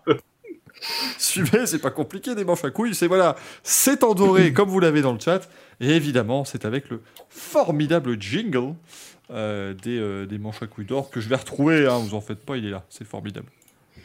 On prend un manche, on prend des couilles, ça fait un manche à couilles. Et oui, mon cher Giuseppe Mardolino, je vous donne la parole avec euh, grand bonheur. Eh ben, bonsoir à tous. Les couilles arrivent, elles sont fraîches. Regardez, elles sont bien pendantes ce soir. hein. Ah, elles, ont- elles sont bien, bien lourdes parce qu'il y a eu de la belle couillasse ce week-end. J'ai l'impression qu'il a infiltré mes DM. Bon. Qu'est-ce que Ça, C'est vrai qu'on a. Eh, en fait, c'est con. la- la- la pro- le prochain appel à témoin ne sera pas euh, sur Direct to Sora, mais sera sur notre émission. Et on demandera aux gens, mais est-ce que, est-ce que vous saviez qu'on était si beauf que ça dans le sport auto? Est-ce que parfois vous êtes déçus On va faire une série Netflix et on va faire une fiction pour expliquer les choses. D'accord? Vous savez, Axel, on quand les couilles les- pendent, on sait, euh, on sait ce que ça veut dire. Et Axel, je te rappelle justement- que le principe d'une série Netflix, c'est de diffuser les coulisses, mais les coulisses de l'émission ne se diffusent pas ici. Alors là, c'est des couilles lisses. C'est pareil. mais putain, mais Les non, mais coulisses. non, mais j'étais Ah pas assez rapide, je suis déçu. Et donc ce, ce soir, les couilles pendent parce qu'il y en a beaucoup, parce que justement, moi le premier, ce soir, je décide d'offrir deux manches à couilles à vous, à vous trois, parce que je vais en Oui. élire deux. Ça tombe bien, j'en avais deux. Ah ben voilà. Et donc, euh, comme les couilles sont bien pendantes et bien lourdes parce qu'il faut lâcher son sac, je vais vous en autoriser deux. Et du coup, je vais. Si Gaël les a déjà, il va pouvoir commencer. Euh, Ah, mais il les a pas finalement. Ah, d'accord. Ouais, si, si, ouais, ça reste Gaël, hein, moi je. Ah, mais je croyais, je croyais que tu allais me dire top départ, top à la vachette, je sais pas, tu m'as pris de Mais tu l'as pris pour Robert Wurtz ou quoi? Alors oui, alors pour ceux, oui, alors ceux qui n'ont pas, euh, regardez un petit peu euh, interdit. Regardez un peu la Euh, vraie, la vraie, la vraie Alors, télé. première poche, on va la décerner à Mister Will Buxton. Euh, pour son petit euh, faux drama qu'il a créé quand il s'est invité dans le paddock IndyCar. Alors pour ceux qui n'ont pas suivi, grosso modo, il est arrivé avec un tweet euh, pas très euh, expliqué du genre oui, j'ai parlé à tous les pilotes, ils m'ont tous dit qu'ils détestaient l'aéroscreen. pour se justifier, oui, mais attendez, c'était tous les pilotes à qui j'ai parlé Ouais, non, non, qui détestent. C'est ça, Gaël, parce que quand on fait, parce que le mec est, du, est malin, mais c'est incroyable. C'est globalement, donc il est arrivé. Le tweet était sur ses grands chevaux. Alors écoutez, euh, enfin, ça m'a plus, gonflé ça déjà. de nulle part ce Déjà, il a, mais il a publié son, sa, son accréditation et je me suis dit, mais qu'est-ce qu'il va foutre dans le paddock de IndyCar alors qu'il a rien à foutre là, il Oui, alors euh, j'ai parlé aux gens de l'Indy- euh, tous les pilotes d'IndyCar, ils détestent tous l'aéroscreen, nanana, ils veulent le halo. Et puis là, les pilotes d'IndyCar commencent à lui répondre. Oui, parce que ça, c'est un truc, il le sait peut-être pas, il le savait sans doute pas, mais en fait, quand tu attaques un gars dans IndyCar, c'est un groupe, réellement. Eux, c'est un vrai groupe, donc euh, ils te répondent. Donc t'as Will Power, Grama. T'en as plusieurs qui commencent à... Je crois que t'as au total 7 pilotes qui lui ont répondu. Et là, le move de génie qui dit Non, mais j'ai dit la majorité des pilotes à qui j'ai parlé, et j'ai parlé à 15 pilotes. Et là, tu commences à te dire Putain, il y en avait 26 sur la grille. T'en as 7 qui lui répondent que c'est pas vrai. T'en enlèves 7, ça fait 19. Tu dis Putain, il est encore dans, il est encore dans les bons, euh, dans les Les bons bons trucs. En fait, il a parlé à deux pilotes, dont deux qui hésitaient. Enfin, grosso modo, il y a un pilote qui déteste. euh, Non, mais il a, il a c'est parlé à Calum et à Christian Lundgaard parce qu'il les connaissait de la F2 et puis basta. Enfin, ça. Et, et Alexander Rossi qui évidemment ne peut pas blairer l'aéroscreen puisqu'il est nul depuis sa mise en, en service et voilà. En tout cas, il Donc mérite. voilà, c'était le fabuleux euh, drama, le moment drama de Will Buxton. Euh, et deuxième manche à couilles, Will Buxton dans Drive to Survive saison 4. Oui, parce que attends, t'as vu les épisodes toi? Oui, j'ai vu les quatre premiers épisodes. Alors, pour, pour demain, ce que je vous conseille, passez à l'épisode directement numéro 2, parce que le premier ne sert à rien, littéralement. C'est-à-dire que ça présente juste la saison, les transferts. Il y a une petite interview de Will Buxton, de Jenny Go, de Will Buxton, de Will Buxton, Will Buxton et Will Buxton. Donc, zappez cet épisode, il ne sert à rien. Bah, T'es con, Gaël. Attends, tu viens de me dire que le premier épisode c'est quasiment que Will Buxton. Évidemment que je vais regarder. Eh, effectivement, c'était du, c'était du teasing pour que vous regardiez. Euh, non, mais euh, oui, non, en fait, plus, plus, plus. J'ai perdu le mot. Plus. euh, C'est mieux le spoil. Ça va, et Buzzy. plus euh, sérieusement, tu le voilà. vois, tu mais vois tout le temps. hein. ce mot, moi, n'importe quoi. Euh, plus sérieusement, le deuxième manche à couilles, c'est pour euh, Drive to Survive et le montage claqué des enfers. C'est. C'est juste pas possible. Par contre, j'ai adoré l'intervention de nos trois amis qui avaient découvert la F1 et honnêtement, comme eux, je pense que le, le- ouais, je pense pareil que, que le, le- le produit effectivement s'adresse à eux. Ils l'ont découvert de façon euh, comme le souhaitait euh, Netflix et Box Box, Box Film. Et, et- et- et en box. ça, je reconnais le, le- le- le- la, la pertinence du produit. Donc oui, effectivement, il y a des incohérences. Oui, effectivement, des fois, ça nous fait chier. Mais euh, voilà, il, il a sa raison d'être. Après, s'ils veulent revoir le format, tant mieux. Mais bon, voilà, dans la globalité, ça, ça, ça fait la blague, on va dire. Mais euh, là, c'est vrai que juste le trailer avec les images claquées, euh, c'est c'est juste plus possible. Quoi. Il faut vraiment intervenir. Je, je vous prépare le, le sondage des poches qui m'ont été Oui, envoyées j'allais sur- justement, j'ai complètement oublié de demander le choix du, du public hein, quand même. sur Twitter. On a du Christian Horner. On en parlera de ce sympathique. Oui, on en parlera, oui. Euh, on a euh, le frère qui nous a mis une petite poche pour la F1 et le GPDA. Ils auraient quand même pu attendre qu'Hamilton euh, atterrisse pour faire leurs photos, parce que ça, quand même, c'était. euh, Non, mais Hamilton, il est pro-guerre. Mais ouais, Hamilton, de toute façon, euh, nanana. Euh, et puis euh, Greg Rollis nous a lui euh, mis euh, Nikita Mazepin comme, euh, comme poche à douille. Bref, vous voyez qu'il y, a du- il y a du lourd hein, dans, les, euh, dans les nominations de cette semaine. On, on voit que la saison commence. Hein. Ouais. Ah ouais, là- là, on Il sort du bois, là, hein. Il on sort du bois, ça commence à être pas mal. Euh, mesdames et messieurs, on vous met ça. Vous avez deux minutes pour voter dans le chat sur Twitch. Je te rends la parole, José. Eh ben, je passe la main euh, directement à Manu parce qu'il avait l'air, euh, il avait l'air scandalisé par quelque chose et je le sens remonter. Bah oui, pas notre ami Christian Horner qui va prendre mon premier manche à couilles parce que euh, Christian Horner euh, non seulement euh, juge qu'une voiture n'est pas légale quand il voit la voiture en piste pendant un quart d'heure et en plus derrière quand les journalistes à qui il a dit ça lui mettent le nez dans le caca en lui disant qu'il l'a bien dit parce qu'en fait ce qui s'est passé ce matin il a dit que la Mercedes n'était pas légale et contraire à l'esprit du règlement avec ses pontons quasiment absents. Ceux que, des propos que Amus, Auto, Auto a repris, ont repris, et ensuite Red Bull a dit non, euh, Christian Horner n'a jamais parlé sur la Mercedes. Puis, un quart d'heure après, Red Bull a dit non, en fait, on n'a jamais fait de commentaire officiel sur la Mercedes. Ce, et après, en fait, donc, il s'est avéré que Horner a bien dit ça à Auto Motor Sport, puisque Tobias Gröner, qui est un de leurs journalistes, a dit si, si, euh, Christian Horner nous a bien dit ça, on, a, est plusieurs à l'avoir entendu. Et ensuite, euh, Christian Horner a quand même continué euh, auprès de F1 TV à dire non, mais on m'attribue les propos, je n'ai jamais dit. Donc, Christian Horner, la prochaine fois, réfléchira avant de parler, et Christian Horner, la prochaine fois, assumera les propos qui sortent, parce que c'est bien sympa de, de dire.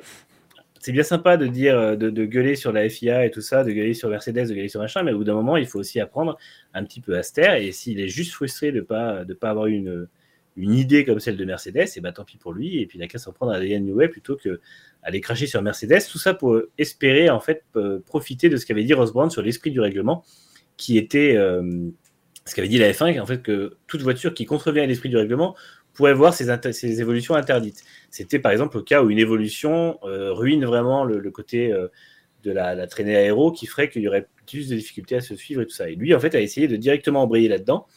Et d'ailleurs, Osborne lui a mis un gros stop ce midi en disant Mais de toute façon, l'esprit du règlement, c'est une chose, mais le règlement prime dessus. Donc voilà, du coup, euh, Christian Horner s'est un peu ridiculisé, et ce, dès la quatrième journée de la saison. C'est un petit peu, un petit peu rude. Ça annonce du lourd. Hein. Ça Il va, il être beau cette année, Christian. Euh, Et est-ce que tu en as un deuxième? Parce que du coup, j'en offre deux. J'hésite. Pas spécialement. Tu peux doubler, Si, je- peux doubler la mise.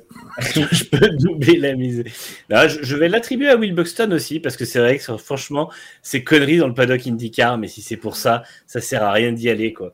Le mec, il est juste là pour dire oui, de toute façon, le halo, c'était mieux. Mais non, en fait, c'est quoi? Si l'IndyCar choisit l'aéroscreen et que les pilotes ont validé, et qu'en plus, l'aéroscreen a vraiment fait un bon boulot euh, à plusieurs reprises, bah, en fait, assume que tout le monde est content. Et euh, c'est pas parce que tu as entendu vaguement dans le paddock que quelqu'un n'était pas content que c'est le cas. Et d'ailleurs, ça a été très très drôle de voir tous les pilotes, euh, ouais, enfin beaucoup de pilotes en tout cas, venir lui dire euh, Bah non, mais euh, tu m'as pas parlé, ou venir lui dire Bah non, mais moi, l'aéroscreen, je suis pour. Donc, Il s'est attaqué au seul sujet qui faisait quasiment pas polémique en IndyCar. Exactement. Exactement. C'est-à-dire que tous les pilotes ont connu quasiment des problèmes de réglage avec l'aéroscreen. D'ailleurs, il a essayé des réglations en disant oui, mais les pilotes sont pas contents des réglages, machin. Mais à aucun moment, les pilotes d'IndyCar ont mis en avant les réglages par rapport au fait que c'était un argument de sécurité qui était parfait. Donc, euh, bravo à lui pour ce, ce gros, euh, cette belle première impression dans le, dans le paddock depuis euh, quelques années. Euh, Michael, est-ce que tu en as un ou deux? Ah, Pour l'instant, un, Christian Horner, hein, parce que. Mais alors, il- nous a quand même permis d'avoir un très grand euh, Fabien, qu'on salue de motorsport.com, Fabien Gaillard, qui a été mais exceptionnel en tweet. Où à moment, il nous met Écoutez, je ne sais pas qui est ce Christian Horner qui parle en mon nom. J'ignorais jusqu'à ce matin que Mercedes avait une écurie de F1. D'ailleurs, qui êtes-vous et que fait-on ici?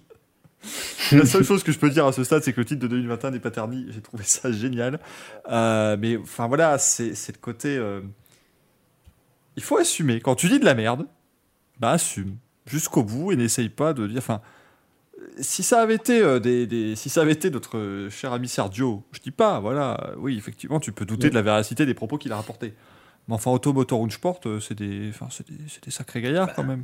Et puis en plus, eux, ils ont vraiment bien géré le truc en disant non, mais attendez, nous. en gros, Tobias Grunier a dit précisément Horner a nié les propos qu'il a tenus et je ne sais pas pourquoi il a fait ça. Et c'est vrai que c'est euh, c'est clair. et net. De toute c'est façon, con. ils n'ont jamais dit de conneries. Eux, pour le coup, ils sont super renseignés et c'est toujours vé- vérifié. Donc, euh, L'autre, il vient de dire juste ça. Bon, c'est juste parce que c'est Mercedes et qu'il veut relancer euh, la, la petite guéguerre. J'ai adoré la guéguerre entre guillemets sur Twitter qui est née de tout ça. Mm. Euh, entre Mercedes et Red Bull qui était absolument savoureuse. Tu sais que ça veut dire que tu vas, repartir, attaquait. tu vas repartir sur une saison à la con, mais euh, ça va être bien. Euh, ça va vivre. Le- et j'avoue que je suis un petit peu le chat qui donne cet avis. Et c'est vrai qu'on n'y a pas pensé, mais une petite poche à douille pour Yamaha. Parce que euh, foutre un moteur de 125 cm3 sur une MotoGP, c'est quand même fort. Ça marche pas, mais c'est fort. Il s'entraîne- pour le SSV aussi, c'est normal. Ils vont, ils vont mettre un sidecar à Quartararo pour, pour, euh, dire bah voilà, ils sont deux, ils sont deux dans la voiture. Ça serait... très, très Morbidelli à côté, eh, ça fait plein de points. Et toi, toi, euh, Giuseppe Et du coup, bah, moi j'en avais deux, parce que forcément bah, le premier c'est Yamaha, hein, qui est, c'est complètement honteux de se pointer en 2022 et, et dès la première séance d'essai dire euh, on, on va, on, va, on va développer 2023. on se voit l'an prochain. C'est ça. C'est clairement honteux d'avoir une communication comme ça où tu vois que le pire c'est que quand tu vois les déclarations de Quartararo sur ce week-end, il y croit encore. Il dit non mais je vais améliorer mon pilotage, c'est pas grave pour la moto, je vais faire tout ce que je peux mais mon pauvre mais si t'arrives à, cho- à choper un top 5 euh, régulièrement, ce sera déjà une aubaine quoi. Donc euh, je pense que il va vite s'agacer et si on lui présente pas rapidement un moteur 2023 euh, à développer, je pense qu'il va avoir une envie d'ailleurs. Donc on verra ça, mais c'est clair que c'est honteux de, de, de, de, de- que Yamaha puisse faire ça.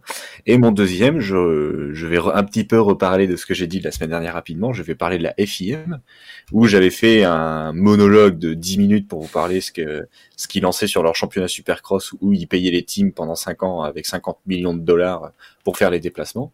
Eh figurez-vous que le 20 mars, il y a aussi le Grand Prix MXGP d'Argentine, et ils ont balancé la liste des pilotes d'entrée. En MXGP, il y aura 16 pilotes et en MX2, il y en aura 14. C'est-à-dire qu'il y a euh, 4 ou 5 teams qui ne font pas le déplacement. Donc c'est des teams de petite envergure, c'est des teams privés parce qu'ils n'ont pas assez d'argent. Et il y a notamment Beta, qui est le team officiel, hein, euh, qui ne fait pas le déplacement, alors qu'ils ont un pilote qui est huitième du, du, championnat du monde, qui ne fait pas le déplacement parce qu'ils n'ont pas de thunes. Parce qu'ils peuvent pas y aller. Donc ça, c'est une énorme poche à douille pour la FIM euh, qui, laisse ses, qui laisse ses équipes. Et du coup, pour combler la grille, ils ont mis 18 wildcards. Donc il va y avoir 18 pilotes argentins qui, qui vont trouver à côté. il y en aura euh, 14 en MXGP et 4 en MX2 pour essayer de combler la grille. Donc ça va être, euh, enfin ça va être encore une grosse blague comme on voyait d'habitude en, en Indonésie, mais même maintenant, bah, en gros, si c'est pas en Europe, il y aura plus de plus de teams qui font les déplacements parce que ça coûte trop cher. Et pourtant, c'est juste des motos, c'est pas des Formule 1, c'est un peu moins cher à déplacer, mais ils, ils ont pas les moyens. Et la FIM les abandonne comme ça. Voilà. C'était encore euh, pour rebondir là-dessus. J'ai vu ça ce matin, les listes d'entrée, c'était aberrant. Et du coup, le public, euh, ils ont décidé quoi? Nikita Mazepin, le, public vrai? qui était pas parti sur Christian Horner. Ah bah, grandiose de Nikita quand même. hein. C'est un manche à couilles à titre, euh, à titre, À titre posthume. à titre posthume. Pour l'ensemble de son œuvre. Non mais comme- c'était toi qui avais dit Manu, je crois, sur, euh, sur Twitter. Le... C'est vrai que la battle entre le, le Nikita Mazepin qui Ah fait ouais. sa communication Ah, je- sur la FIA et euh, Lauren Stroll qui est extremely angry. Comme, comme l'avait dit Monkey Seed, c'est un tuto pour garder les mâchoires serrées, mais c'est tellement ça. C'est vraiment. Parce que si vous l'avez pas Ah, vu, c'est. Je tiens à vous dire que la FIA a décidé de ne pas me permettre de piloter. Enfin, c'est vraiment. Vrai. Il a l'air vraiment un l'air méchant. Je sais plus qui a dit ça, c'est un méchant dans James Bond. Quoi, mais c'est Il a l'air tellement méchant. Après, il, a l'air un- vénère. c'est un- c'est un- En Et- soi, on, et on dit les un con. Paradoxalement, vous allez le trouver très gentil dans Drive to Survive. Bah, le trailer m'avait donné un peu l'impression qu'il faisait un peu une opération réhabilitation, mais euh, Ouais, Bah, évidemment, bah, de toute façon, Avec le un début de saison qu'il a fait. euh, il y, y y a un épisode, ça, euh, Ah bah, on ne spoil pas, mais il y a un épisode, d'après ce que dit Respawn, il y a un épisode qui lui est consacré. Et euh, celui-là, c'est réécriture de la vérité, mais euh, fois 1000. hein. On y va. Est-ce qu'ils ont euh, réussi à lui inventer un charisme? Bah non, faut pas pousser non plus. D'accord.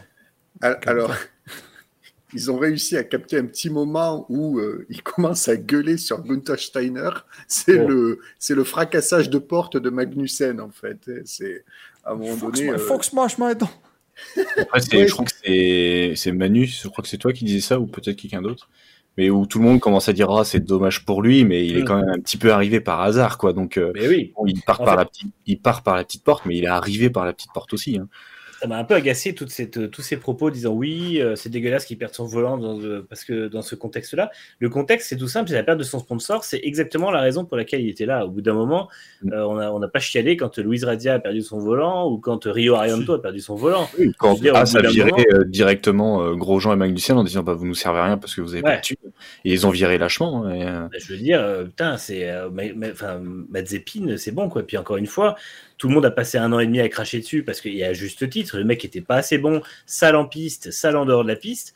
Au bout d'un moment, c'est pas une grosse perte pour la F1. Donc, euh, oui, c'est triste pour lui parce que, bah, effectivement, j'imagine que juste avant la saison, c'est compliqué. Et puis, apparemment, il a aussi des connaissances en Ukraine, il en avait parlé une fois et tout ça. Donc, euh, je comprends que la situation soit compliquée humainement. Mais sportivement, merde, c'est pas, euh, c'est pas un drame, quoi. Enfin, on, récupère Magnussen et putain, la F1 se reportera mieux. hein. Et, et j'ai adoré euh, Chris Medland qui avait parlé, euh, qui, qui est un journaliste euh, très reconnu et qui, qui parlait justement de ce qu'avait dit Mazepin, qui on rappelle, on commence les news en même temps, voilà, mais on rappelle que donc Nikita Mazepin lance une fondation pour les pilotes qui n'ont plus le droit de piloter. qui s'appelle We Compete as One, enfin c'est un, un désastre. Pardon. et, et- et il dit globalement, alors oui, effectivement, voilà, Mazepin a appris en même temps que le public qui, qui a perdu son volant, oh le pauvre, c'est dommage. Mais Mazepin a aussi dit qu'il était d'accord, il, il était là sans aucun, enfin il avait dit, euh, je piloterai sans aucun souci, euh, j'a- j'adhérerai à tout ce que la FIA euh, demande. Et après il dit, mais en même temps, c'est vrai que j'ai pas lu le document qui nous demandait de signer, donc peut-être que voilà, euh, je suis pas sûr que. bah, bon, euh, voilà. L'avantage maintenant, c'est que Steiner pourra à nouveau engueuler un de ses pilotes à la radio. Ah là, la saison 2022 de Survive, elle est devenue super intéressante. hein. ah putain. euh. Et d'ailleurs, ce qui est très très drôle, c'est que quand même la, co- la com euh, As a plus mis en avant Steiner depuis, depuis deux jours que sur l'année précédente. C'est complètement dingue. On a vu Steiner dans plusieurs tweets, euh, vidéos et tout ça. On voit des sourires chez As, ce qu'on ne voyait plus depuis un an. Euh, on voit, enfin, c'est vraiment, moi pour moi, cette équipe a regagné en sympathie en, en deux jours. La livrée est plus jolie et franchement, La livrée est très belle.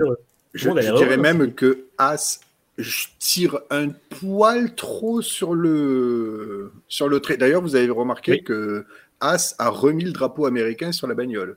On a vraiment l'impression qu'en fait ils tirent sur le trait parce que euh, ils ont ils ont envie de montrer que bah voilà on tourne cette page et qu'en fait c'était pas exactement ce qu'on avait envie que ce soit. C'est surtout c'est l'écurie américaine euh, contre euh, les Russes qui ne sont plus là.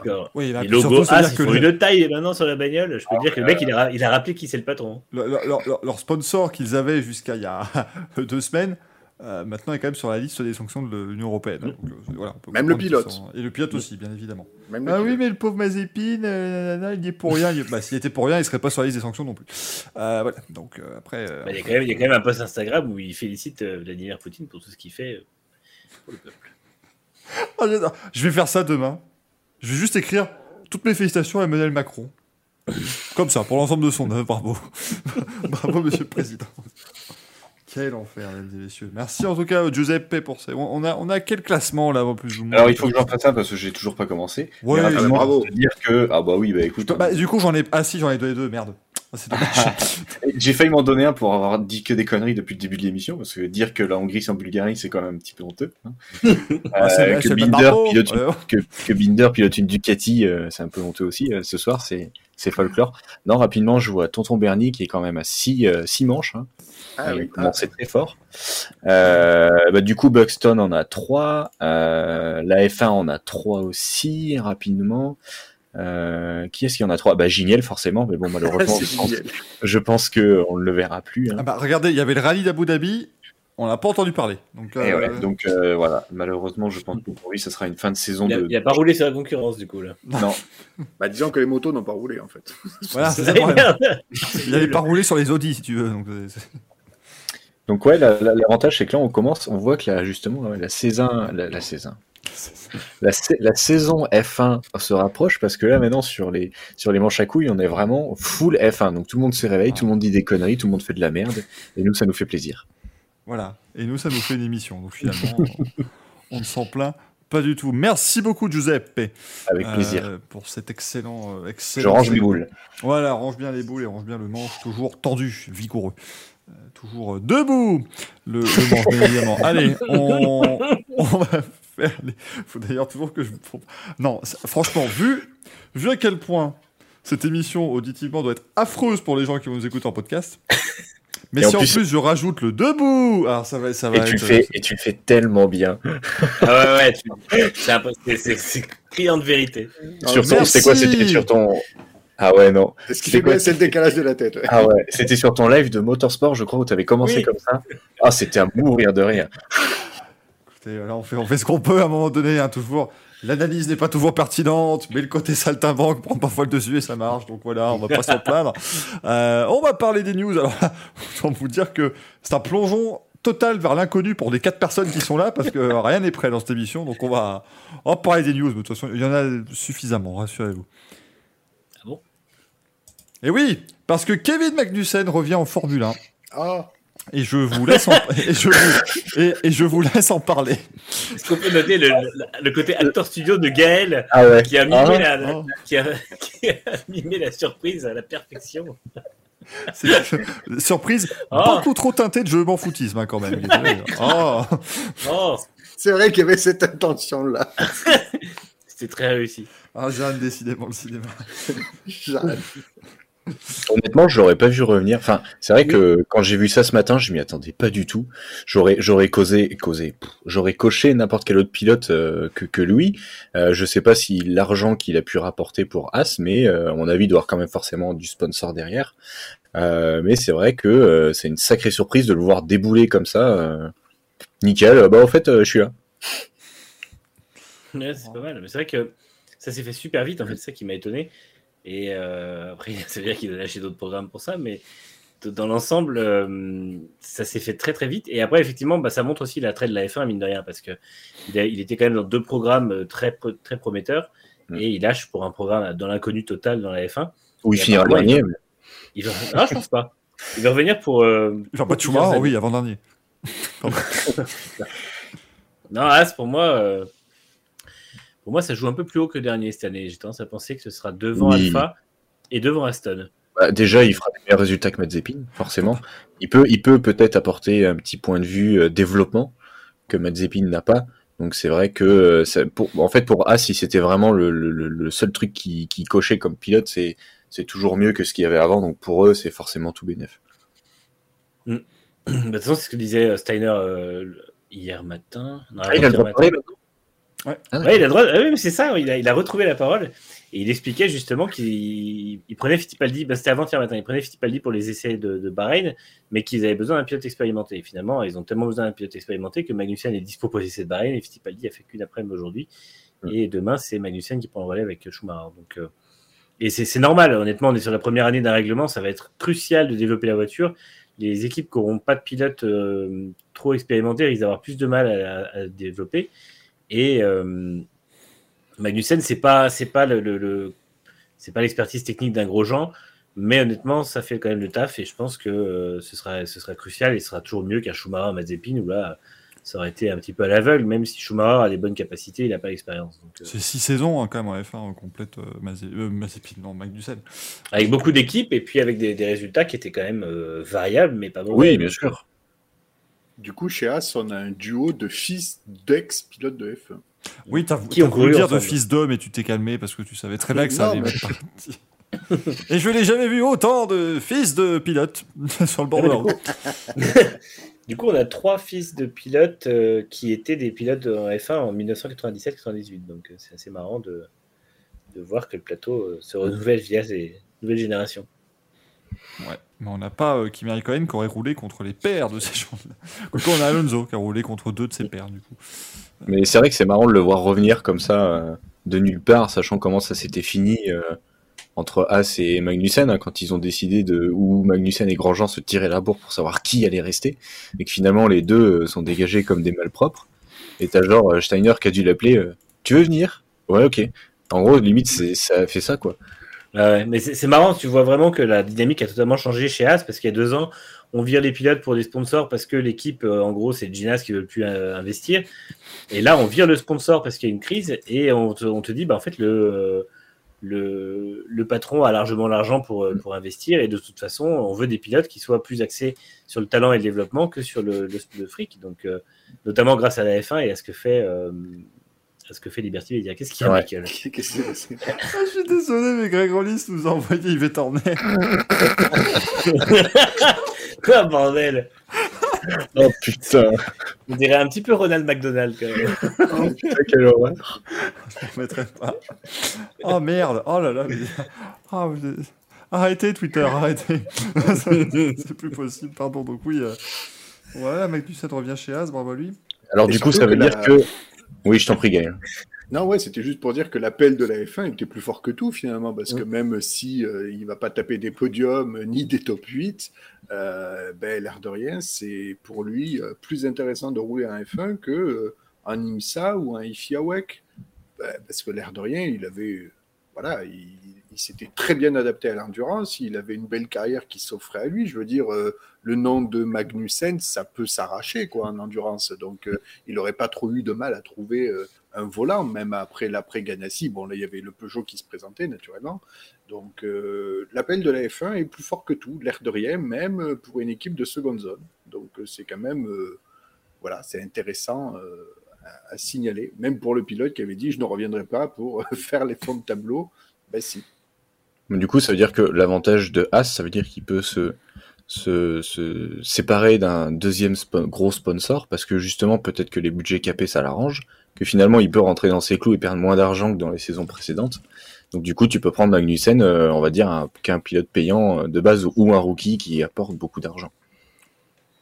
Je pense, quand même, c'est terrible, mais il n'a pas pensé à ça, mais Gunther Steiner, je pense qu'il a quand même préféré traiter avec William Story qu'avec Dimitri Mazepin, parce que ça avait pas l'air d'être un temps, hein, le, le- le gaillard. euh. Au moins, Story il était nul, mais il était flamboyant, quoi. C'était, c'était- Tu pouvais lui caresser la barbe, tout ça. c'était- Ouais, voilà, c'est ça, tu pouvais le brosser. Puis bon, en plus, euh, venir sponsoriser une équipe de F1 alors qu'on faisait partie d'un groupe euh, à succès comme les Easy Top, c'est quand même très. euh, Mais c'est vrai que- je vous la ferai à chaque fois, là, cette vanne. hein, faut pas- faut pas s'en faire. Co- Comme disait Manu tout à l'heure, c'est vrai que l'ambiance, elle a l'air quand même plus détendue. Et dans, un, dans l'épisode euh, ben, 4, justement, de, Drive to Survive, de la saison 4, qui est euh, consacré à Mazepin, euh, on voit que père et fils sont dans le garage, ils sont à Barcelone, et bon, le gamin n'avance plus. C'est à ce moment-là qu'ils décident, entre guillemets, de dire on va retirer nos billes si vous changez pas le châssis parce qu'on pense que c'est pas le même, etc. Le père et le fils sont au milieu des ingénieurs et ils parlent en russe. Donc tu comprends bien qu'ils ont un petit peu envie, tu, ils, emploient un ton un peu, un peu grave, un peu autoritaire, et, tu as presque envie de comprendre qu'ils le font un peu à l'insu des mécanos pour qu'ils comprennent pas, pour un peu imposer leur autorité. Enfin, on, sent bien qu'il y a quand même un malaise dans le garage qui, qui s'était installé, quoi. Donc, euh, De toute façon, je sais pas si tu as eu l'occasion, toi, Gaël, de comparer, mais nous, on a vraiment fait ça avec euh, Next Gen, puisqu'on faisait beaucoup les, les communiqués de presse de As et puis les vidéos qu'on voyait, les interviews en Mediapen et tout ça. Et au final, tu avais une différence entre ce que disaient les pilotes et ce que ressortait sur les communiqués de presse. C'était vraiment, euh, désolé de dire ça, c'était de la propagande russe.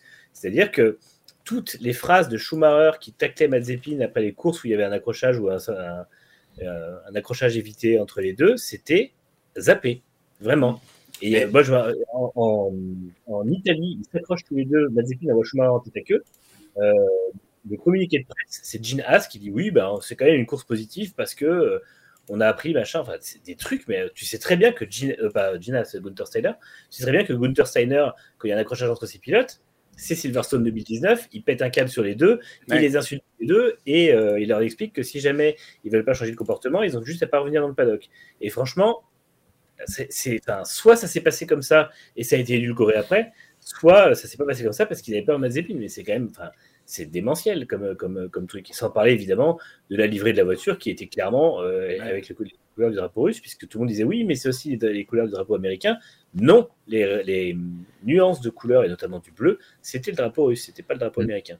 Ouais, mais justement, euh, sans trop spoiler ni, di- ni dire quoi que ce soit sur, euh, sur, sur Drive to Survive, mais l'épisode 4, donc, qui est consacré à Mazepin, je, je me demande s'il n'y a pas eu une volonté, s'il n'y a pas eu une demande de la famille de tourner l'épisode comme ci, comme ça, avec une certaine... euh, Enfin, on a l'impression que, comme tu le disais tout à l'heure, c'est une espèce d'opération reconquête euh, moi, honnêtement, si je ne connaissais pas le pilote, si je ne connaissais pas son passif, et peut-être que demain, peut-être qu'il y a des personnes qui vont se faire avoir, qui connaissent pas Mazepin, est-ce que ça c'est possible encore, je ne sais pas, mais bon, tu as presque envie de, de- de- d'a- d'avoir une larme, quoi, parce qu'ils te disent que le pilote est au fond du plateau, qu'il n'y arrive pas, machin, truc, ils te montrent le pilote évoluer, faire des efforts, il a une bouille de poupon qui est, euh, voilà, à te tirer une larme. Non, mais attends, je- je on n'a pas vu le même si a pas- excuse-moi, il y a une tête de. Il y a une tête de... Non, je vais pas dire le nom, Ah, mais mais tout tout fait un peu Tennis avec son père. Il y a une tête de poupon, de poupon dans Conjuring, non? Parce que franchement, il faut flipper quand même. Il a une tête bizarre. Non, mais ce que je veux dire, c'est que et c'est- il est à, il est à deux doigts de, de minauder, quoi. Enfin, je sais pas. C'est, il- vous regarderez l'épisode, Attends, attends, attends, que. Comment ça Il il a deux doigts de domino de quoi? Dans quoi? De- de- de Non, mais ça m'étonne pas trop. Non, mais c'est vrai. euh, alors, demain, si Mazepin est entêté, c'est parce que les gens sont déjà à l'épisode 4. Vous vous inquiétez pas. hein. Non, Mazepin, demain, il est entêté, mais c'est télétravail par contre. Non, mais il est entêté depuis le début de sa carrière aussi. Il est entêté, oui. Mais, euh, alors, comme l'a dit, comme l'a dit Racing XB, c'est ce qui est pratique, c'est que tu as quand même nous économisé 45 minutes de, de vie, puisque globalement l'épisode on vient de le vivre. Donc ça c'est pratique. Non, mais il faut se faire sa propre idée. Mais franchement, J'adore Gaël, c'est, Gaël, c'est sans vous spoiler, mais dans l'épisode 4, à la dixième minute, Moi je veux pas, je veux pas spoiler la série, mais à la fin quand même Verstappen il devient champion du monde, c'est incroyable. Quand vous vivez ça, quand il passe la ligne au Qatar et qu'il lève les bras à Abu Dhabi, c'est c'est un moment euh, Est-ce- exaltant. Est-ce que tu peux dire la même chose avec plus de profondeur, Michael, pour le côté Will Buxton? C'est pas pour spoiler que je fais ça. Mais Verstappen quand il gagne ce titre, c'est c'est fort. Et on sait ce que ça veut dire. est-ce que tu peux. Dans l'épisode 1, il nous sort quand même. Ah oui, donc Chaque ça y est, donc pilote- maintenant il va nous faire les. Donc oui, non, Il, nous a quand même dit quand tu es en pole position, tu as 19 pilotes derrière toi. Bah oui, ils sont 20 sur la grille. Si tu es devant, il y en a 19 derrière. Ouais, mais en Bien 2022, joué, c'est pas forcément bon. vrai. Bien joué, Laurent En, Gourméchon. en- en 2022, tu peux être en pole position, mais être 14e. Oui. Donc, Ah oui. euh, Oui, mais bon, il disait ça pour la première course. Ils ont inventé un espèce d'algorithme qui est un générateur de phrases chiantes que, qui doit ensuite dé- débiter toute la série. euh, L'ami Will. Peut-être qu'il parlera d'aéroscreen dans la saison 4. Oh putain, non. Ferme ça. Pardon. Et de Halo, Je- euh, qui est vraiment une meilleure invention. C'est vrai. Rendez-vous compte que Halo a sauvé tellement plus de vies que l'Aeroscreen. c'est capable de dire ça, t'es dans le plus grand des calmes. Euh, Ah non, mais c'est- c'est c'est- c'est formidable. On rappelle que euh, la saison 4 de Drive to Survive vous est proposée en audio description par Gaël. En qui, viendra chez, qui viendra chez vous. En fait, c'est que toi, tu seras comme ça. Tu seras comme ça devant, euh, devant la série. Et Gaël sera là, comme ça. Alors là, Will Buxton est en train de raconter une phrase qui n'a aucun intérêt. Voilà. Il met une pause entre ces mots. C'est chiant. Voilà. Il, il, il s'expliquera comme ça. C'est deux descriptions, mais à, à 3 centièmes du visage, par contre. hein. Là-bas, Nikita Mazepin essaie de se faire passer pour quelqu'un de sympa. Il a un visage de poupon.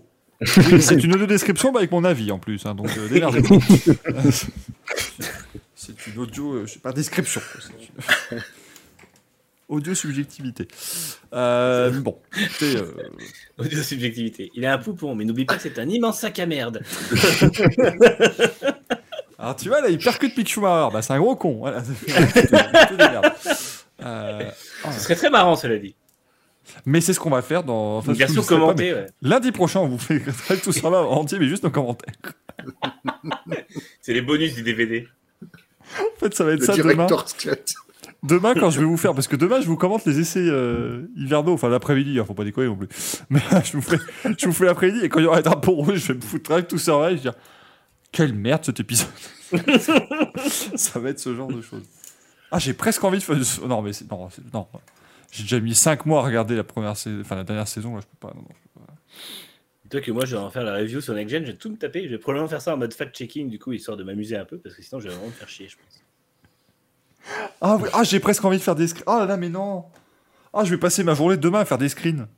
Ouais, Alors là, vous voyez. Ah, moi, par contre, 12 ça attendra minutes- plus tard, parce que demain, il y a de la vraie Formule 1. alors, Oui, c'est vrai qu'il y a de la vraie Formule 1 qui roule. Mais à 12 minutes 42 euh, dans l'épisode 4, je suis désolé, mais les voitures elles vont dans le mauvais sens. Voilà, Alors après, JTC, JTR. Euh, au niveau des news, eh ben, euh, du coup, les essais d'aujourd'hui, qu'est-ce que ça a donné? Bah, Ça a donné Pierre Gasly en tête. Et ouais, voilà. Euh, puis- En pneu C5. en pneu Mm. C5, en Citroën. marsouinage total. Total, ouais. Je pense que Pierre Gasly euh, est- n'est pas en forme ce soir, à mon avis. Attendez, Il est un peu malade. Ah, c'est une, c'est on une en- rêve partie, le bordel. hein. On en parlera affaire. tout à l'heure dans le, dans, dans le courrier des viewers, mais euh, non, non, c'était assez violent hein, de voir ça pour Les vrai. voitures sont belles. Voilà. Voilà. Oui, alors, les, les voir à la télé, euh, les livrets sont très jolis. Moi, ça me plaît. Mais j'ai un, moi j'ai un, un gros point noir, c'est sur cette lutte entre Lance Stroll et Fernando Alonso, où euh, bon, évidemment, hein, bonne enfin, euh, trois quarts des gens étaient à dire oh mais c'est incroyable, ils se battent en en course, c'est formidable. Moi je suis désolé, je vois la bagarre sur quatre virages, euh, enfin ça va être dégueulasse à regarder pour moi. Est-ce que c'est pas un problème de que ce soit une Aston versus une Alpine aussi? Non, non, non, parce que c'est bien la seule fois qu'on les verra l'un contre l'autre, puisque l'Alpine jouera évidemment les podiums pendant 15 tours avant d'exploser son moteur, et euh, la Stone sera en fond de grille. Mais euh, non, mais c'est vraiment, quand vous regardez sur les virages lents, là, moi je suis désolé, c'est. Ah ben tu. On s'emmerde Tu vois que la bagnole fait une tonne, quoi. C'est. Après, En fait, ils ont, ils ont amélioré le, le- le truc pour se suivre, mais euh, t'as l'impression qu'elles sont peut-être moins vives. Donc si euh, t'as t'as pas le, le- si tu sais pas freiner euh, comme Ricardo au dernier moment ou de déboîter euh, comme un taré, bah ta voiture c'est un c'est un bus quoi. Donc euh, bah, ça peut mal finir.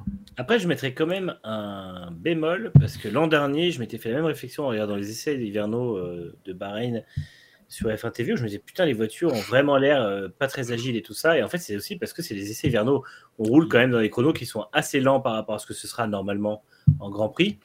Et les réglages sont pas forcément optimaux, euh, optimum aujourd'hui. C'est vrai, enfin, ils ont beaucoup de choses à tester. Ils, doivent tester les longs relais, ils doivent tester les pneus, ils doivent tester bah, justement les réglages. Ils doivent tester. Déjà, ils en sont encore à, à- à regarder et à comprendre comment rigidifier le plancher de la voiture, alors qu'on est au sein, on attaque demain le cinquième jour d'essai. Donc on voit en fait que c'est un vrai chantier. Bah déjà, ils Et ont c'est- toujours pas, ils ont toujours pas tapé dans les pneus. Niveau usure de pneus, on Non. ne sait pas encore. Et en fait, bah, c'est c'est normal que. Après, ils, ils disent apparemment, d'après Mario Isola, les pilotes sont contents parce que justement, ils peuvent attaquer. Ils ont vu ça à Barcelone sur le dernier jour. Les pilotes attaquaient très fort, notamment dans le troisième secteur qui est hyper euh, violent avec les pneus et ça fonctionnait bien. Mais euh, en fait, la dernière fois qu'il y a eu un gros changement de réglementation, c'était 2009 sur les châssis. Et à cette époque-là, il y avait énormément d'essais hivernaux. Il y avait eu des séances à Rérez, à Silverstone, à Barcelone, à Valence, je crois.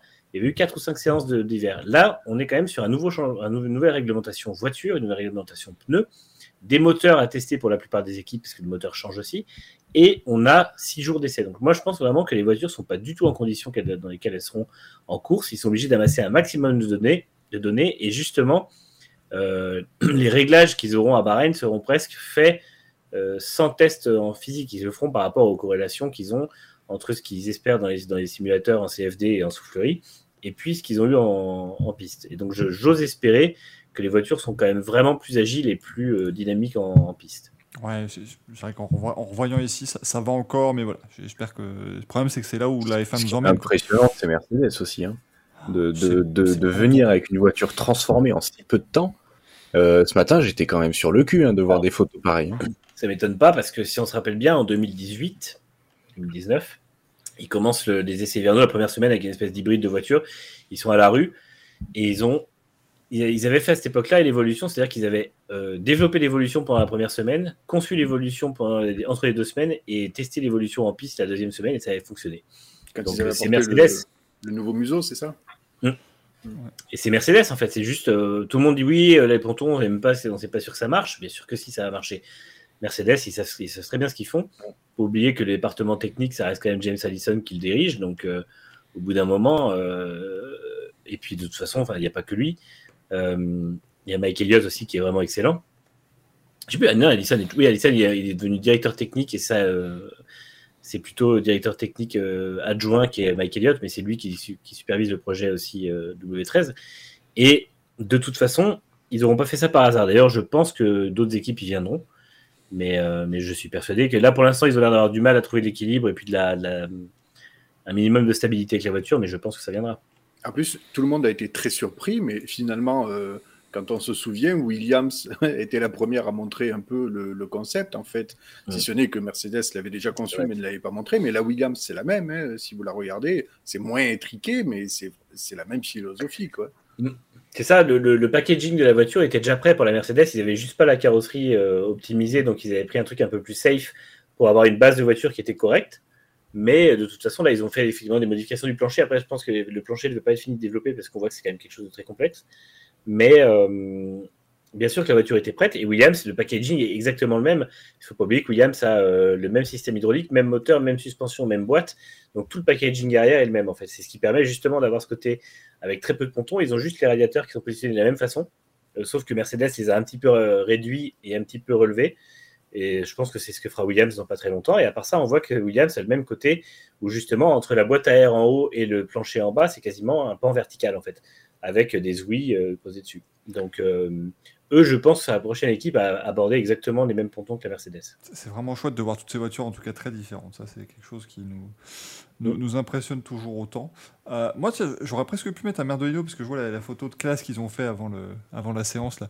Presque bien un petit Merdolino pour la FOM, là, quand même, parce que je suis désolé, mais leur photo de classe de jour, avec toutes les, euh, toutes les sondes, les grillages sur toutes les bagnoles, Ouais, c'est moche. dégueulasse. Comme l'an dernier. Alors qu'il suffisait de dire aux, aux gars, eh ben on, fait une- on fait la photo après la séance de, de l'après-midi, de nuit. Tout le monde en plus n'a plus ces sondes-là en général euh, quand ils roulent dans la dernière heure, et ça aurait été beaucoup plus joli. Ouais, mais ils avaient peut-être peur qu'il y en ait un qui tape, ou rien que Red Bull, ils auraient pas amené la bagnole sur la, sur la grille. Oui, non, oui. Mais sa- sachant que euh, faut pas oublier qu'à l'époque où ils nous ont dit oui, euh, on va faire un shakedown à Barcelone et des vrais essais à Bahreïn, c'était pour faire une grande fête de présentation des équipes à Bahreïn, qui en fait s'est avéré être exactement la même chose que l'an dernier, c'est-à-dire une pauvre photo de classe toute pétée à C'est 9h ça. le matin. Mais moi, je suis très déçu pour ça. J'aurais dû mettre un Merdolino pour eux. Et moi aussi, on peut pas, on peut pas en mettre un euh, de groupe. Allez, je vous l'accorde. Ah yes, Allez. Moi, je m'attendais à une super vidéo ou un truc, euh, voilà, un show à l'américaine, que dalle. Ils ont fait la même chose que l'an dernier. Mais, mais oui. Sans Daniel d'ailleurs, parce que Daniel Ricciardo est malade, le pauvre. euh, J'espère qu'il va. Ouais, Et en plus, ils ont même pas autorisé les fans aujourd'hui aux tribunes. C'est dès demain, je crois. À partir demain. sont. Ouais. Et il ne faut pas oublier non plus que c'est la même chose qu'ils avaient fait en 2010, c'est-à-dire que c'est même pas une nouveauté. Euh, 2010, ils avaient fait une photo de classe avec les voitures et les pilotes autour. Donc, euh, bravo. Mais à vous. Et à vous, à vous, et à vous, et à la femme. C'est- grandiose, hein, ça. Euh, D'ailleurs, en, en parlant de ces essais, il y a As, normalement, qui a continué de rouler hein, après la, la fin de la séance officielle, puisqu'ils ont perdu les quatre premières heures de ce matin, euh, car leur fret est arrivé en retard. Donc, La FIA et la F1 leur ont dit bah ok, vous avez le droit de rouler, vous allez pouvoir rattraper votre retard en faisant 4 heures de plus. Ils ont dit au début bah, vous ferez ça dimanche matin. Sauf que le problème, c'est que les essais doivent être faits sur 3 jours consécutifs. C'est dans le règlement, visiblement. Et que donc, pour modifier ça, eh on peut demander l'avis des équipes. Et il fallait que 8 des 10 équipes soient d'accord. Et il n'y en a pas eu 8.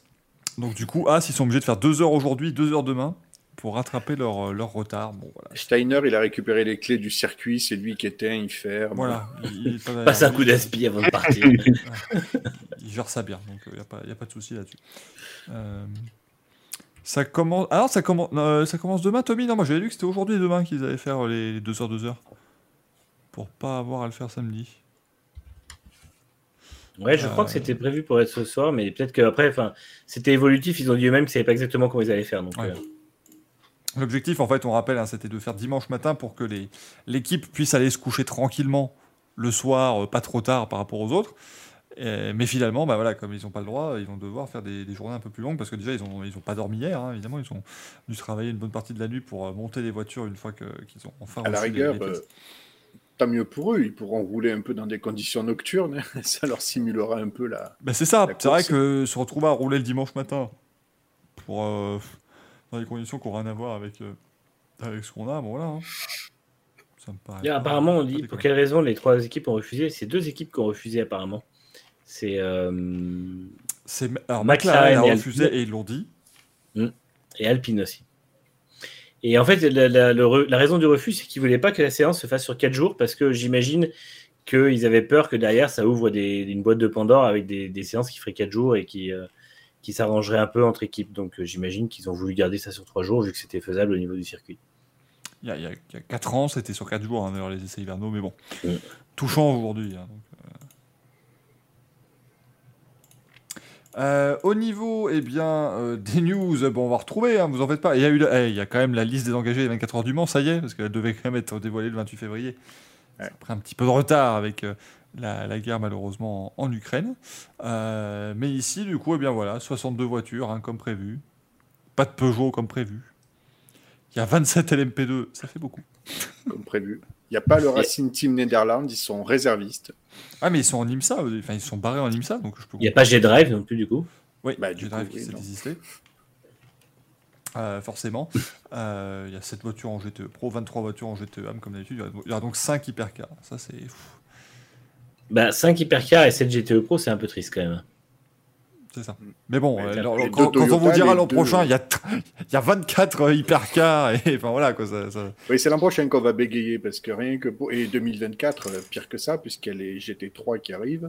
Donc, euh, quand il va falloir euh, trier entre les invitations automatiques, les engagés à l'année, plus les dossiers de candidature, euh, Mhm. bon courage, la CO, parce que entre les hypercars, il y a de quoi. ah, donc, quand je dis hypercar, c'est LMDH, donc il y a de quoi faire euh, euh, 10 équipes avec deux châssis. On va approcher les 20 bagnoles, peut-être.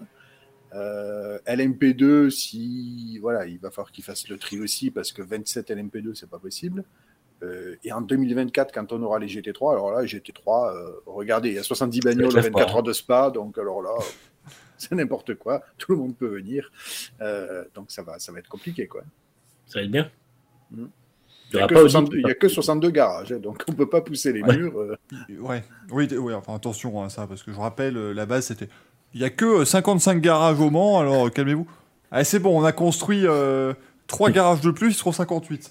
Et on a Deux mis mois. 4 tonnelles, ça en fait en plus. C'est ça, puis deux, deux mois. deux- deux- non, mais c'est vraiment ça. Deux mois après, ils disent Ouais, on a fait des structures euh, temporaires à la fin et vous êtes 60. C'est bon. Et maintenant, euh, c'est bon, on a rajouté un 62. Euh, Bientôt, au Mans, ils vont faire comme les short tracks en NASCAR. Allez, il y a deux stands, vous allez de l'autre côté que allez. le, Deuxième circuit, stand à Indianapolis. le- le circuit Bugatti pur, en fait, ça sera les stands. Donc ils vont faire, ils vont faire tout le tour et hop, et ils vont partir. Ils repartir vont aller dans euh, shield. C'est- c'est c'est bien, hein, cela dit, euh, qu'il y ait cet attrait évidemment pour les 24 heures du Mans et pour les pour le championnat du monde d'endurance, parce qu'il y a aussi une belle euh, liste d'engagés avec 36 engagés pour Sebring qui arrive la semaine prochaine. hein. Il y a ce week-end le prologue, mais la semaine prochaine, ce sont les 1000 miles de Sebring euh, qui auront lieu donc euh, le vendredi. hein. on rappelle, ça c'est un petit peu le, côté un peu difficile, mais comme le samedi, ce sont les 12 heures de Sebring, on fait le vendredi. Les 1000 miles donc en, en WEC, la veille, ce sera assez, assez sympa, bien évidemment. Euh, tiens, je revois ça, mais il y aura Sébastien Bourdet, évidemment, à l'MP2 au, au 24 heures du Mans. Euh, notamment, il y aura Lilou Wadou, Sébastien Auger, Charles Miliesi, Franck Mailleux dans les Français, Christophe Crêpe. Il y aura Manu Collin aussi. Chez, chez CD Sports. Christophe Crêpe. Il m'en faut pas grand chose. Il y aura son homologue américain Chris Pancake ou pas? Oh non. non, non. Non, mais merde, à un moment donné, on va encore passer pour des fous. Et, et le cousin tortilla euh, mexicain, bien sûr. De Collin, effectivement, qui sera chez, chez Penske. Arrêtez. Il y aura Richard Deguerus chez euh, Duquesne en LP2. On aura euh, Jean-Baptiste et Mathieu Lahaye, François Herriot, Eric Trouillet, Norman Nato, qui sera chez euh, Real Team à WRT. Il y aura trois voitures à WRT. Enfin, il y aura les deux WRT et la Real Team à WRT. Et là, ouais. Ah, D'ailleurs, Paul euh, Paul Douchatin, Julien Capnal, Nicolas Jamin, mesdames et messieurs. Fred Makovicki, qui du coup devrait normalement faire sa dernière en GT, hein, parce que bon, on pense qu'il sera chez, chez Porsche LMDH évidemment l'année prochaine. C'est à espérer. Kevin S sera de belle, de belle chance aussi, euh, bien évidemment. Un beau, beau petit plateau. Ah, Pierre bah, Rack, Franck Dezotto aussi. et Gabriel Aubry. Normalement, je vous ai fait tous les Français. et maintenant, tous les Belges. Alors, ça va plus. Et Penske d'ailleurs sera sponsorisé par Penske. Mm. Puisque c'est. On peut se permettre. Penske, Penske. C'est ça. C'est le Penske Metaverse en fait. Dans le métavers. Ça va être avec Minneapolis Motor Speedway dessus. Euh, Xon, si vous dit du coup Audi ou pas en MDH Bah non, du coup. Hein. Euh, Ça, ça pue un peu. Il n'y a rien de. On, a, on attendait une. Si on en croit les informations d'Endurance Info. Après, la dernière fois qu'Endurance Info s'est planté, ça, je devais pas être né. Donc, euh, Ouais, ça me il est paraît assez regardé pour le coup.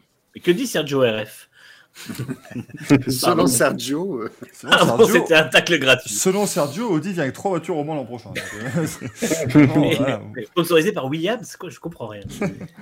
Par contre, le, re- le retournement de situation est quand même euh, hallucinant parce que, alors, c'est vrai que Porsche a déjà fait rouler son LMDH, ils ont accumulé euh, moult kilomètres et, et- et Audi toujours pas.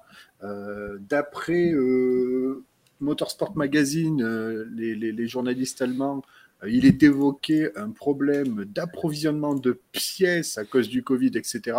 Alors pourquoi Audi aurait un souci et pas Porsche? Parce que grosso modo, c'est les cousines rapprochées, donc euh, bon, voilà. Euh, et puis il manquait, entre guillemets, le contrat, parce que si Porsche euh, va être exploité par la team Penske, on pensait que la Audi serait dédiée au team WRT belge, mais bon, le contrat n'était pas signé, il y avait effectivement peut-être des soucis euh, de financement, etc. Euh, ben, on ne sait pas comment ils ont goupillé, goupillé ce programme, Audi, mais euh, il a accumulé un retard monstre. Les dernières nouvelles, c'était que forcément, là, mars 2022, ben, la voiture serait jamais prête pour Daytona 2023, ni Le Mans 2023. Donc ça commençait vraiment à puer un peu l'histoire. Et puis là, ben, les derniers bruits de couloir, c'est euh, carrément de- d'annuler tout simplement le programme. Quoi. Donc, euh, j'ai quand même une, une vision un peu plus. Euh... bah, après, c'est purement, purement de l'imagination, mais est-ce que tout simplement ils ne se sont pas rendus compte que c'était encore une énième connerie de faire deux programmes dans la même catégorie? Le groupe Volkswagen a toujours fait ça et ça ne s'est jamais vraiment euh, confirmé comme étant une bonne idée. Et pour moi, si le programme a pris du retard chez Audi, ça fait un moment qu'il y a des rumeurs autour d'Audi, comme quoi ils veulent racheter McLaren, comme quoi ils veulent venir en F1 et tout ça. Et je pense qu'à un moment, ils se sont demandé est-ce que ça vaut vraiment le coup de claquer du fric dans un projet qui sera euh, à la fois le projet euh, frère de Porsche et à la fois le concurrent de Porsche, là où finalement, pour le même argent, parce que s'ils viennent en tant que motoristes ou constructeurs avec le soutien d'une équipe, ça leur coûtera pas beaucoup plus cher qu'un gros programme en endurance. Et est-ce que finalement, ils n'auront pas la meilleure compte à dire bah, justement, on met pas nos œufs dans le même panier, on met Porsche en endurance, Audi en F1, et euh, voilà, au moins comme ça, euh, ils, ont, ils Volkswagen en programme client en rallye, et au final, euh, c'est exactement ce qu'ils voulaient, c'est-à-dire qu'ils ont beaucoup de programmes clients, un programme figure de proue qui sera vraiment la F1, et pendant ce temps-là, il continuera à vendre des véhicules hybrides jusqu'en 2035, voire un peu plus tard, si jamais le véhicule hybride est prolongé jusqu'en 2040. Et je pense vraiment que chez Audi et chez Volkswagen, il y a cette volonté de dire ça sert à rien de faire deux programmes dans la même catégorie. Ils sont toujours, ils sont toujours satellisés entre eux, les programmes, et au final, il y a toujours un programme qui s'est fait fermer parce que l'autre le battait. Donc, euh, ou alors parce que justement, il y avait plus d'attention sur l'autre. Oh, la violence de Xoans qui nous met euh, Audi avec Williams, figure de proue, elle a une sale gueule, ta proue. Eh, on en parle Alors déjà, elle est très Williams. jolie, la Williams. On Et en en parle mal de Williams, Williams. Excusez-moi, je trouve qu'ils sont en essai pour l'instant, c'est pas dégueu. hein. Ça peut jouer midfield largement, je Ouais, pense. euh. Moi, je pense qu'elle est bien née, cette voiture, et je suis confiant pour eux. Je ravalerai cette, cette phrase si jamais ils sont derniers, mais je ne pense pas. Faut voir les tous pilotes après. Tous les tweets de Williams Audi suivis d'un autre tweet euh, disant que oui, alors euh, ceci est le véhicule pas dispo à la vente, euh, c'est le véhicule du championnat du monde de Formule 1.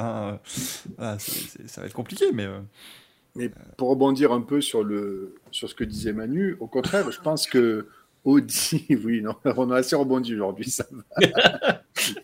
Euh, je crois qu'au contraire, le, le- le- d'un point de vue marketing, c'était, je pense, intéressant parce que ne serait-ce que déjà Audi revenir au Mans, c'était quelque chose. En plus, effectivement, même s'ils sont du même groupe avec Porsche, je pense que dans les tuyaux, il y a une annonce de Lamborghini qui devrait pas traîner. Donc, trois marques du groupe Volkswagen euh, impliquées en endurance et en IMSA et en SIA WEC, c'est quand même un poids politique non négligeable. C'est-à-dire qu'à un moment donné, quand la mayonnaise prendra pas, euh, le groupe Volkswagen peut à tout moment dire écoutez, on a trois marques, on se barre. Donc, euh, euh, ce point de règlement, là, vous le touchez pas. C'est aussi très intéressant d'avoir ce, ce poids politique. Et Audi, en plus, devait s'engager désormais dans les compétitions en sport auto pour, entre guillemets, représenter esthétiquement leur futur véhicule de série. Ils l'ont fait avec le RSQ e-tron, euh, le buggy au Dakar, qui globalement pourrait euh, tout à fait ressembler à, à- à un SUV que vous achetez en concession. Et on imaginait très bien que le prototype LMDH devait aussi euh, vraiment euh, avoir... Oui, Gaël, le, le- Gaël, le- le truc, il fait la taille de ta concession quand même. Oui.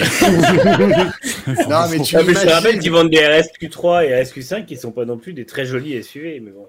Ouais. Non, mais c'est vrai que il y avait toute cette, par Greg, mais tant pis. il y avait toute cette idéologie euh, là qui était quand même euh, voilà qui était euh, enfin ce qui avait été un petit peu avancé par euh, par Audi et puis l'air de rien quand même euh, toujours sur un plan marketing pour Audi c'est quand même intéressant de rouler en IMSA parce que sur le marché américain au niveau des bagnoles premium celle qui se vend le mieux enfin la marque premium qui est préférée par les Américains, je parle des véhicules premium allemands, c'est BMW devant Mercedes, devant Audi. Donc c'était quand même intéressant que Audi se repositionne et se montre sur le marché américain.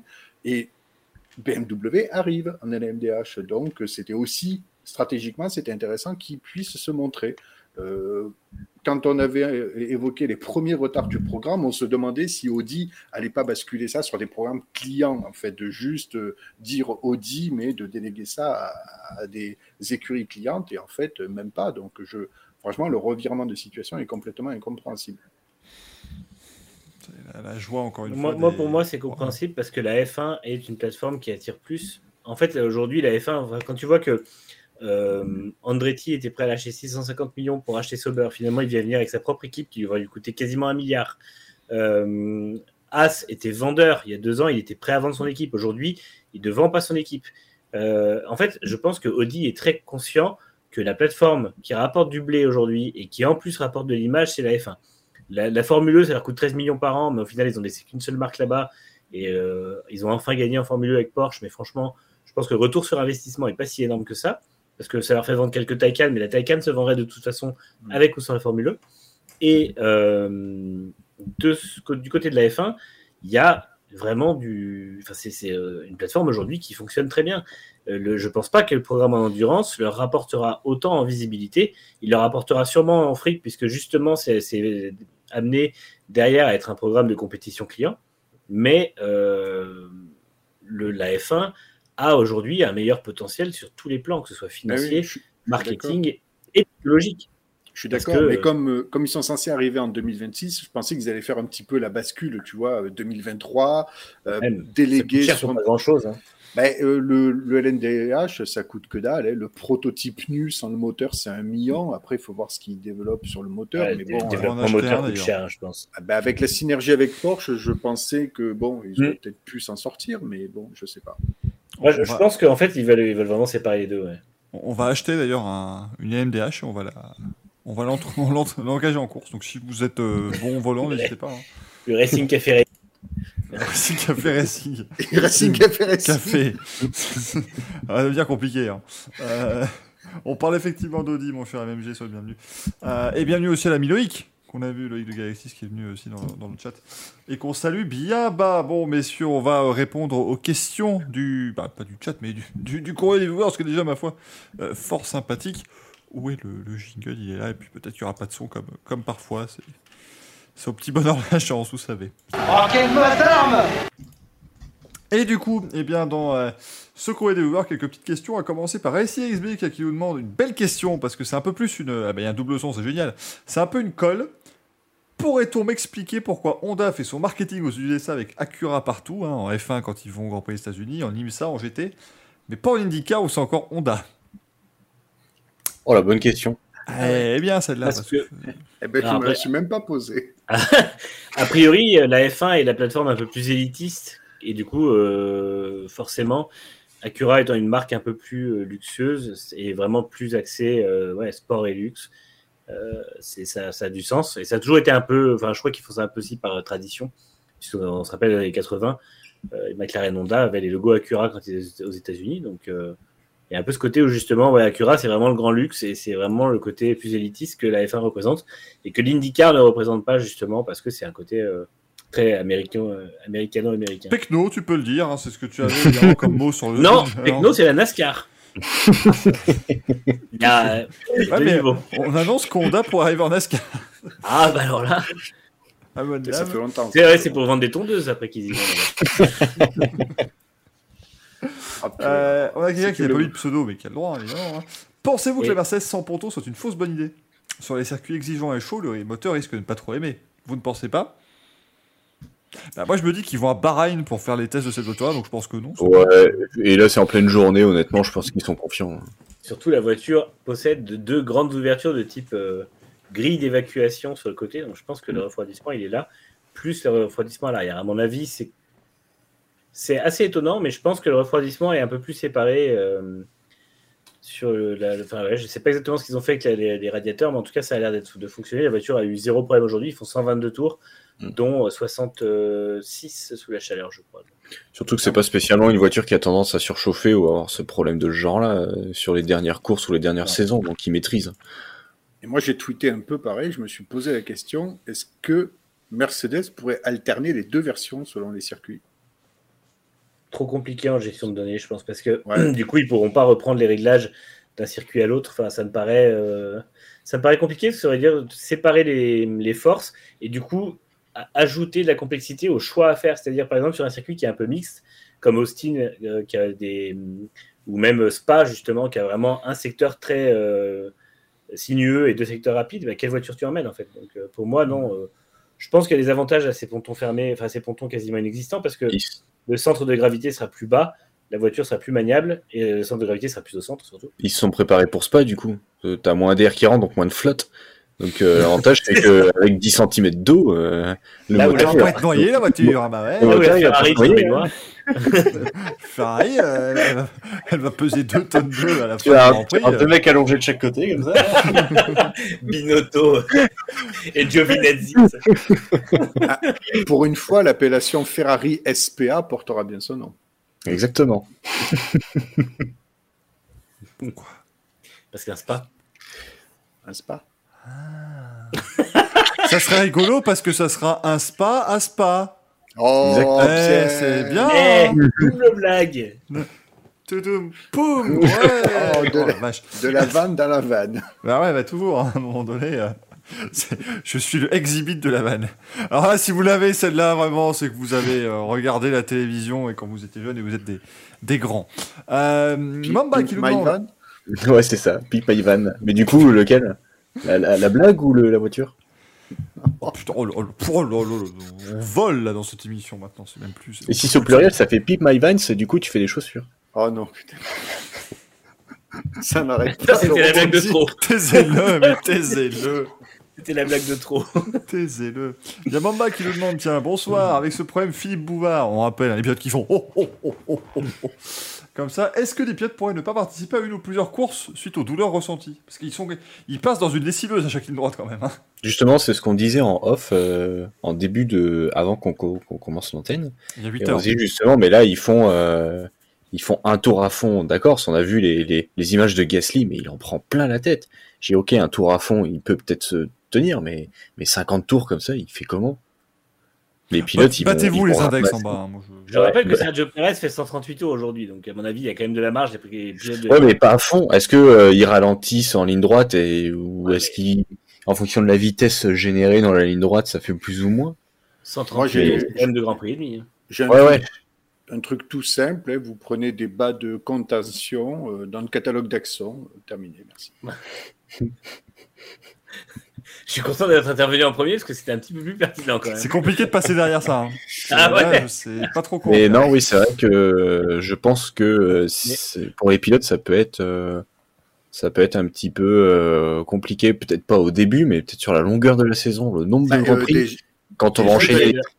Ouais, triple header, ça va être chaud. j'allais dire les, les triples, euh, les mecs, ils vont, ils ont intérêt à avoir un bon fusion et une bonne récup, hein, parce que. Non, mais on est peut-être d'accord qu'ils vont peut-être réussir à éliminer le, problème pour la première course, non? Parce que. Ben, j'espère. mais- Ah, ils ont pas réussi pour l'instant. Mais le, euh, le problème, la, c'est la, la- la FIA laissera pas des pilotes euh, partir en Grand Prix comme ça. hein. Ah, si. en MotoGP, ils le font. Non, pour, pour le coup, il y a des équipes, quand j'ai réglé le problème, McLaren ne l'a pas eu. J'ai eu euh, Bottas en interview avant-hier qui m'a dit qu'ils avaient réglé le problème chez Alpha. Il a confirmé aujourd'hui. Euh, la voiture, ils sont capables de la mettre au plus bas euh, sur la piste sans avoir de problème. Donc ça veut dire qu'eux, ils sont dans les réglages euh, déjà complètement optimaux sur la voiture sans problème. Et d'ailleurs, apparemment, c'est ce qui fait qu'il y a un gros contraste entre Barcelone et Bahreïn chez Alpha. C'est que ça allait pas du tout à Barcelone et aujourd'hui, ils ont fait euh, 120 tours et tout s'est bien passé. Donc, euh, Par contre, ça frotte, hein. Purée. ouais, Oh, les, mecs, en- les, mecs, les mecs de derrière en course. on se prend des des gerbes ça, dans la gueule. Là, Ah ouais. c'est- Et ça s'entend caméra embarquée en plus, t'entends les, les bruits de, de frottement. Mais après, non, il y a d'autres équipes, ça, ça a l'air d'aller sur la Red Bull globalement. Alors Manu, on l'entend en caméra embarquée, pas dans Drive to Survive. Non. Puisqu'au début du tour, ils ont un V10, au milieu du tour, un V8, et ils finissent avec un V12. Donc euh, tu n'entends pas les bruits. Des... De toute façon, une fois sur deux, il y a Will Buxton qui dit de la merde par-dessus. Si vous avez jamais regardé Drive to Survive, eh ben, c'est globalement. Et la Formule 1, c'est quand même un, un sport euh, incroyable. Voilà, c'est à peu près ça. hein, C'est globalement. Voilà. Donc si on regarde un Grand Prix, ça n'a rien à voir. Oh là là, tu fais bien le V12. Ah oui. Je sais, je sais. Ah, j'étais en- là, j'étais en 2002, tu vois. Il y avait déjà plus de V12, connard. C'est vrai? Je sais pas. Ouais, Euh, c'est- 95 le dernier V12. Ouais, Oh merde, je croyais que ça continue encore après, moi. Ah, c'est V10 Lévy, tout ça. Bah oui, ça continuait sur des AMG de série, frérot, mais sinon. euh, non. Oh putain, j'ai vu qu'il a sorti une vidéo avec Ocon. Oh là là, Oui, j'aime oui, mais bien, il bien vomit. sûr. on parle. Il vomit hein, dans la vidéo. Est-ce que j'ai vraiment envie de voir ce... Non. cette personne vomir? Non. Mais bon. Alors, il y a Xoans qui demande si la FIA va pas enquêter sur. Je me permets de revenir sur l'émission. Si un peu Ah pas. Si on t'emmerde. On était on est parti ailleurs, c'est Je me demande si la FIA va pas taper sur les équipes qui ont un, fond- un plancher trop souple. Alors si, probablement, mais euh, de toute façon, les équipes, ça les arrange pas d'avoir un plancher trop souple non plus, parce que, alors à part McLaren, qui apparemment, effectivement, euh, ne compense le problème de marsouinage d'une autre façon, mais les autres équipes cherchent justement à le rigidifier. On a vu aujourd'hui, euh, on a vu aujourd'hui euh, Mercedes, Ferrari et Alpha ajouter des renforts en fait entre les pontons et le plancher, qui semblent fonctionner à la fois pour réduire le marsouinage et à la fois pour améliorer la, rigi- la rigidité de la voiture. Donc Ah, ça Je servait pense- juste de, de mesure, parce qu'ils vont pas les laisser définitivement. euh, Ah, si, si, si, si, a priori, ils ont fait des tests déjà. Alpha a fait des tests aéro dessus, et Ross Brown a dit que c'était une solution qui lui semblait totalement, totalement logique. Ah ouais, donc ils vont laisser les, les tyrans, quoi. Si la FIA euh, ne vient pas dire euh, bah non, c'est dangereux, mais a priori, ça représente pas un danger extrême. Donc, Ah ouais, incroyable. parce que là, ils n'ont pas d'autre choix, en fait. Il y a tellement d'air, c'est- excuse-moi, Axel fini, il y a tellement d'air sur le. Après, je te laisse la parole. Il y a tellement d'air qui passe sur le, plancher qui en fait est utilisé comme un élément aéro aujourd'hui que du coup ça fait vraiment beaucoup plus ce passage d'air et cette euh, flexibilité qui pose problème. Donc de toute façon ils n'auront pas trop le choix avec de- des solutions comme ça. Vas-y Axel. J'ai une question pour toi, du coup, Manu, euh, parce que je ne me suis pas intéressé. Est-ce que, du coup, McLaren a gardé son système de suspension que, que tu nous avais expliqué il y a quelques temps Ou au début, tu disais, bah, j'ai peur parce que c'est les seuls qui utilisent ce système. Est-ce que ça Les serait pas le, remède miracle? Ouais, Red Bull l'utilise aussi et c'est vrai que ça, ça- D'accord. ça a l'air de bien fonctionner. Et effectivement, de toute façon, vu que la voiture est conçue comme ça, ils vont pas les changer avant, avant l'an prochain s'ils doivent changer. Mais eux ont l'air de dire que ça passe, très bien, ça passe très bien. Par contre, ils ont un autre problème, eux, c'est les freins. Aujourd'hui, ils ont eu des grosses surchauffes sur les freins parce qu'ils ont des écopes qui sont hyper euh, efficientes aérodynamiquement. Le problème, c'est qu'ils ont tellement des écopes efficientes aé- aérodynamiquement qu'apparemment, ça refroidit pas assez les freins. Donc, euh, ils risquent d'être emmerdés pour les deux jours de test et j'imagine qu'ils vont changer un petit peu les, les écopes d'ici au Grand Prix. Mais euh, par contre, effectivement, le, choix de suspension semble bon. En fait, apparemment, c'est euh, il n'y a pas de, a pas de bon ou de mauvais choix de suspension. C'est juste qu'il faut que ce soit adapté au concept de la voiture. Et euh, les seuls qui ont été en problème avec ça, c'est AlphaTauri qui eux ont dû choisir les suspensions avant de leur voiture sans connaître le choix de suspension arrière qu'allait faire Red Bull. Donc c'est ceux les seuls qui ont subi en fait le problème. Et d'ailleurs, j'ai vu que les écopes de frein, le, design des écopes de frein cette année était très très différent parce que l'an dernier, euh, l'air rentré par le conduit et sortait par la jante. Et en fait, cette année, ça contourne et ça sort derrière, en fait. Donc, il y a encore un petit peu d'air sale à recanaliser ailleurs. Donc, euh, c'est ce c'est à ça qu'aident notamment les, euh, à la fois les, les carénages qu'il y a sur les roues et à la fois les, le fait qu'il y ait plusieurs conduits et un déflecteur en fait du ponton, ça aide justement à garder l'air sale des roues à l'extérieur. Et c'est pareil à l'arrière aussi, il y a tout un tas de déflecteurs justement qui permettent de vraiment séparer le, la traînée de la voiture et la traînée des roues. Il y a un Quentin, qui vient de terminer le Grand Prix du Qatar, il vient de faire une droite, donc euh, tout va bien. Euh, J'y pense parce que j'ai vu ça sur un, un tweet, mais euh, comme on n'a pas encore parlé de ça ce, sur ce Racing Café, Bibit. Voilà, parce qu'à un moment donné, c'est. ah oui euh, Parce qu'il faut qu'on en parle. À un moment donné, ça. fait le point Bibit. Et d'ailleurs, l'aileron était légèrement différent sur la Red Bull, on voit un petit peu moins Bibit. Ben, normalement, oh, il y a moins de Bibit. Hein. Ils ont le meilleur. Ils ont le plus à plat. Ils ont. Ils ont le meilleur sponsor de tout le plateau et ils le montrent pas. C'est quand même se foutre de la gueule du monde. Euh, merci de like pour les, pour les 100 bébits, du coup. Merci. merci. Euh, ah oui, attends, parce que du coup, il a donné 100. Du coup, il faut que je fasse ça. Attention, c'est mardi, c'est le vomito du samedi soir. C'est mardi, attention. Voilà, bah, je prends, là, envie de euh, Quel enfer. Du coup, on a marsouiné à fond. Là. On a marsouiné, ça n'arrêtait pas de rebondir. C'était incroyable. On ah, bah, alors, Pardon, excusez-moi, mais j'ai la place de l'animateur. Donc, euh, c'est moi qui décide après ça. oh, tu vas te calmer, toi. Alors, du coup, euh, parce que, bon, pénalité 2 minutes. Okay. du monde là. Oh, qu'est-ce que c'est Qu'est-ce que c'est que c'est si magré euh, La dernière question, du coup, de Mister Serious Matt. Bah, on dit, bonsoir, aura-t-on un jour un Racing Café spécial Grand Prix de F1 pour un live sur un Grand Prix avec les essais libres, la qualif, la course, deux plats du vent, trois cafés, un dessert, l'addition et j'encaisse la 5 Trois cafés gourmands. Euh, ferme-la. Oh putain. Oh oh là là, enfin, il même pas viré en plus, c'est incroyable ça. Euh, non, ça n'est pas prévu. Non, ça, ça serait prévu. très drôle, mm. mais ça n'est pas prévu. ça serait énergivore un peu. Je crois qu'à la fin, on se taperait sur le système. en fait, c'est le risque, c'est que si tu fais tout le week-end, moi je suis désolé, j'arrive le dimanche. 14h30, on prend l'antenne. Je suis... Ah, non, mais encore, les... encore eux, là. Ils sont sympas, mais là, ça devient, ça devient compliqué. Donc, euh, non, non, ça n'est pas prévu, mais on, on essaiera de faire. euh, On On se retrouverait avec Greg qui montre un kiwi pendant We Race as One. On serait là, bah non, ça se fait pas en fait. Mesdames et messieurs, l'hymne national. Mecs S'il vous plaît, un petit peu de, un petit peu de respect. donné. Ça, ça mettrait des Grands Prix de France en danger ici. Que, voilà. Par contre, on fera des trucs. Si vous venez sur une course au Mans, euh, n'hésitez pas, venez. On fera le Café. Il y, a, il y a plein de places en plus. Regardez. Allez, je suis là. Et je, et je vais reculer jusqu'à mon mur maintenant pour vous montrer à quel point j'ai de la place. Voilà. Du coup, euh, la fin de cette émission. Merci hein, pour les questions, ce fut euh, très sympa de, vous répondre comme toujours, les, euh, les amis. On remercie aussi encore une fois hein, Alexandre, Justin et Jody qui étaient venus euh, nous rendre visite pour parler de, Drive to Survive. C'était extrêmement intéressant, j'ai trouvé, et vraiment voilà, je trouve que ça a donné un, éclairage différent et ça m'a enfin permis de comprendre pourquoi des gens se sont dit tiens, je vais regarder une série sur la F1 alors que j'ai jamais vu ça. Donc c'est vraiment sympathique. Pas de Louis ce soir, désolé, parce que le Louis est dans, son lit actuellement. Voilà, le Louis est, est fiévreux, le Louis c'est. Ou sur le trône. Encore Mais non, mais. euh, Pourquoi toutes ces maladies passent par là Moi, je ne comprends pas.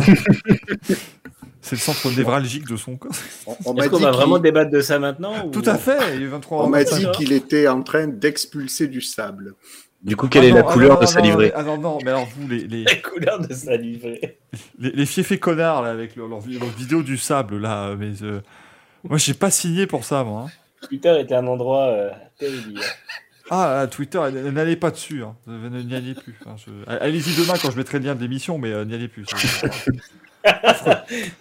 Affreux. Bon, en tout cas, merci beaucoup, chers amis. Ah, bah voilà, Slim Touslo, reste, euh, Reste euh, candide comme ça, c'est très bien. C'est très très bien. Reste innocent parce que putain, faut, faut pas voir ça. hein.